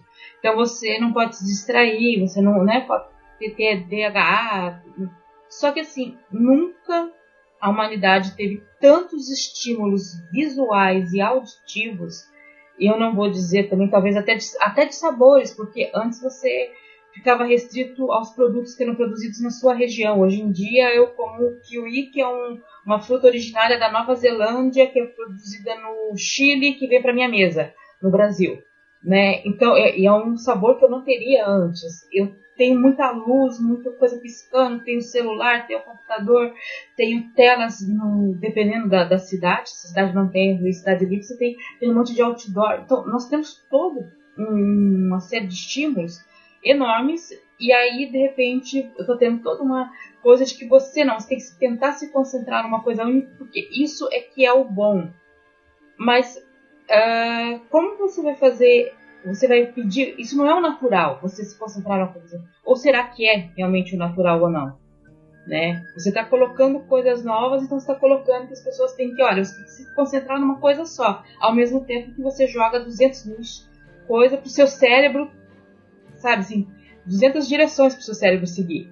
Né? E você depois tem que se concentrar. Tipo, eu tenho vários estímulos dizendo que eu tenho que me concentrar, né? É, é exatamente né? E aí você, eu tô vendo, não, você tem que se concentrar uma só, então você tem que tal técnica, ou então por 10 minutos você põe um relógio para tocar e depois volta, aí você que é, por exemplo, a, a, técnica do Pomodoro, né? Você coloca lá um tempo que você se concentra numa coisa só e depois você se desconcentra. Porque a gente já está percebendo que não tem como fazer isso. E aí, de, dependendo como é, tem. Realmente tem técnicas e coisas que são vendidas desse jeito que parecem seitas, né? Então, como assim você não está se concentrando numa coisa só ao mesmo tempo?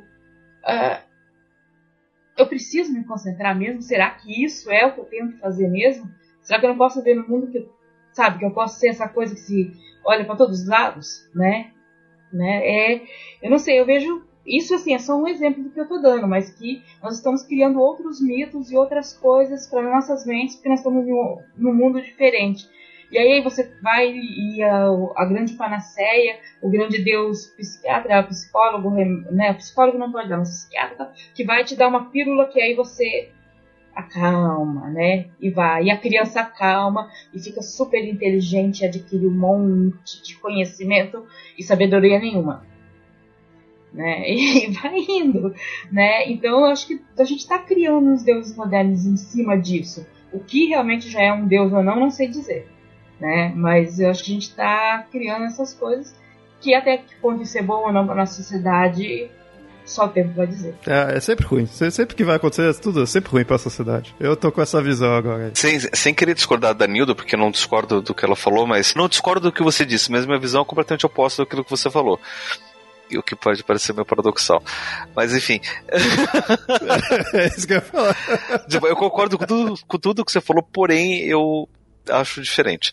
Que assim, é, eu, eu já vejo a gente vivendo uma coisa meio, meio diferente. Assim, a gente tem os mitos que falam sobre deuses de uma época que é diferente de hoje. Eu acho que quando a gente fala de mito moderno, eles não necessariamente precisam fazer referência a uma divindade. Um mito é qualquer tipo de narrativa que vai oferecer um sentido para alguma coisa.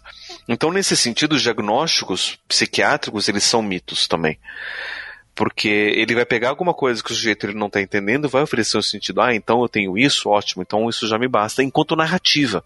Por mais que fatualmente não seja isso. Mesma coisa do tipo, ah, eu tava perdido. Imagina, sei lá, 3 mil anos atrás, eu tava perdido no meio da floresta, de repente fiquei com muito medo, tenho certeza que era Pan que tava me agindo sobre mim. Tô ouvindo coisas e não sei o que, e daí eu saio correndo de pânico. Hoje em dia, se eu falo isso, eu falo, bom, então você tá sofrendo de um transtorno chamado transtorno de pânico. Que é devido a uma disfunção de um determinado neurotransmissor no cérebro, não sei o que. Pode nem ser necessariamente um transtorno de pânico, mas eu vou dar em nome, vou lá e nomeio isso como sendo pânico. E como eu vejo, eu, enquanto psicólogo que atendo um monte de gente que vem de, de psiquiatras e, e supervisiono muita gente também que, que atende outros, outros diagnósticos, eu vejo como essa questão do diagnóstico é uma coisa fragilizada e quanto que muitas vezes é dado um diagnóstico mesmo não tendo evidência para tal. É mais do tipo, poxa, você tem esse sintoma, eu sei que esse sintoma diminui com esse remédio, esse remédio é para esse diagnóstico, então vou te diagnosticar como tendo isso para poder justificar o remédio mas não que de fato tenha uma evidência de que algo de, exista lá. É, é, é, é, quase como dizer assim, tipo, se a gente fala de, de, um Deus, é que o Deus está lá, o Deus existe. A mesma coisa do diagnóstico. O diagnóstico, ele é um nome que a gente dá para algo que não está lá. Pelo menos o diagnóstico psiquiátrico. E geralmente quando tem algo que está lá, é uma lesão neurológica, daí é um diagnóstico neurológico, ou é algum problema é, de algum vírus, alguma bactéria, de algo que a gente pode de fato encontrar. De resto, não. De resto, é muitas vezes um funcionamento social. E aí é uma coisa interessante, que a gente já citou em algum momento, em algum lugar, numa conversa, eu acho que no, no, até no episódio sobre mente, que a experiência da alma, aquilo que a gente vai chamar de alma, que a gente hoje vai pegar como parte daquilo que antes a experiência da alma, é, parte disso vai chamar de mente, a experiência da alma era muito mais complexa e envolvia relação social também. E a gente esquece disso, desse lado social. Né? A gente citou lá no começo esse aspecto social, a gente mostra como muitas vezes questões mentais estão relacionadas a questões sociais, né? como não sendo necessariamente materiais. E só que quando a gente fala de mente, a gente tende a individualizar e esquece que muitas vezes a gente vai dizer que uma depressão é uma doença só porque naquela sociedade aquela experiência não é bem-vinda. Mas esse é um problema social e não um problema do indivíduo, né? Porque uma pessoa está melancólica, uma pessoa está triste, não necessariamente é em si um problema, né? Se você perde toda a sua família no acidente, você está ali melancólico, sofrendo luto, você vai ficar, sei lá, seis meses, um ano sofrendo horrores por conta disso, isso não é problema. Porra, a sua família inteira morreu no acidente, caramba. É natural que você tenha que reestruturar a sua vida inteira. E estar de luto é necessário. Passar por, essa tristeza psicologicamente é necessário para a gente reestruturar toda uma vida, já que você perdeu aquilo que fazia parte, uma parte muito importante dela. O luto ele é necessário, a tristeza é necessária. A gente encontra isso, mas aí dentro de uma sociedade onde se você passa um ano de luto, você não produz, você não trabalha, você não paga imposto, você não consome, ah, então é doença. Toma o remédio e já volta para o trabalho. Ou seja, está respondendo muito mais essa demanda social.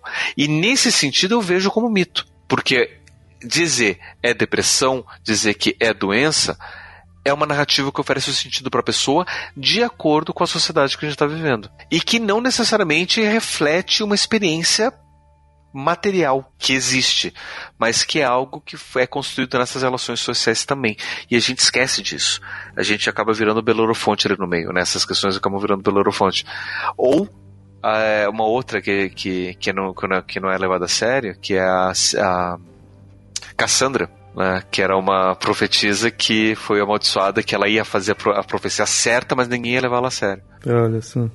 É, é, é, é, é conceitos assim que eu falo, que a gente ainda tá puxando coisa que a gente tinha, sabe, a sociedade mudou, tá totalmente diferente, mas você vai encontrar analogias ali, só mudou o que se está pondo. Antes era claramente um Deus, agora pode ser um diagnóstico. Uhum. E aí é interessante a gente perceber toda essa, essa, essa transição, porque como é que acontece? O ser humano, naturalmente, é um ser social o ser humano, enquanto espécie, só conseguiu se desenvolver evolutivamente, se diferenciar significativamente dos outros primatas por conta da qualidade da relação social que a gente constrói todos os outros primatas também têm relações sociais, mas a grande diferença é que permitiu que a gente desenvolvesse essas características essenciais para a espécie humana, como o desenvolvimento do, no córtex pré-frontal maior e, consequentemente, a criança nascer mais cabeçuda, é que a criança vai nascer antes do tempo dela ficar pronta, né? Então só vai conseguir isso se tem uma sociedade que cuida da criança até ela ficar pronta. Então você tem todas é, essas questões por conta da, das relações sociais. Então o ser humano ele é naturalmente social. A gente entender os primeiros mitos como sendo mitos sociais é completamente natural e, e compreensível. Agora, a gente esquecer desse aspecto social só porque a gente está desenvolvendo uma individualidade maior, uma consciência da nossa individualidade, é, é, é muito temeroso. E é isso que eu estou vendo que está acontecendo. A gente esquece da influência do social, a gente esquece da importância do social na nossa vida e de quanto que isso influencia. E muitas vezes, até mesmo por conta do tipo de estudo que a gente faz, que é estudo mais material, a gente, se a gente não, a gente quer diferenciar do indivíduo, a gente já diz que é, que é biológico, que é material, que é do cérebro, que é o neurotransmissor. E não que isso está respondendo a uma demanda econômica, uma demanda política, uma demanda sociológica, uma demanda cultural, uma demanda de trabalho, uma demanda legal muitas vezes. E isso é muito temeroso. E o fato, às vezes, até da gente não reconhecer os deuses e reconhecer como sendo uma coisa puramente individual, eu vejo de um lado como sendo vantajoso, porque né, a gente percebe muito mais a, a realidade de fato, né, não terceiriza para uma divindade. Só que ao mesmo tempo, quando, pelo menos quando a gente via os deuses, a gente olhava um pouco mais a experiência voltada para o mundo. E não a experiência mental da forma como a gente vive hoje, que é uma coisa isolada que acontece quase que exclusivamente dentro da minha cabeça. É. Se pensar isso. É, é a forma como eu vejo também. Mas a se pensar e a se discutir, então, né, tem que pôr o social aí também. e, é, e é interessante, né, porque dentro da, da, das várias ciências a gente tem logia relacionada às ciências, que a gente vai dizer que logia é o conhecimento, o logos. E daí a gente pode associar esse conhecimento não só como sendo algo individual, mas na origem da palavra, o logos era o discurso, aquilo que era comunicado, que fazia parte da comunicação com o outro, né, dessa discussão. Então não adianta só a gente pensar, a gente também tem que falar e refletir e comunicar e participar. Gravar podcast, que nem a gente tá fazendo aqui para os ouvintes, mas é. Também. Mas é, isso é bom para, né, fazer as pessoas refletirem, se comunicarem e porque esse episódio terminou meio assim pra. Não tem como não ficar refletindo sobre isso, que é uma coisa que eu sempre pensei, essa questão da, individualização, da individualidade, tudo é algo que eu também fico bem receoso, né? Então, ouvinte, fique receoso aí também. Vamos ficar todo mundo receoso aí com, com o que tá ficando a sociedade individual. Esquecendo a, a sociedade, né? Que, que é bizarro, né? Sociedade individual, tipo, é algo. É, é sociedade, porra, não é para ser assim, você. Bom, sei lá, tô. Terminei pra baixo.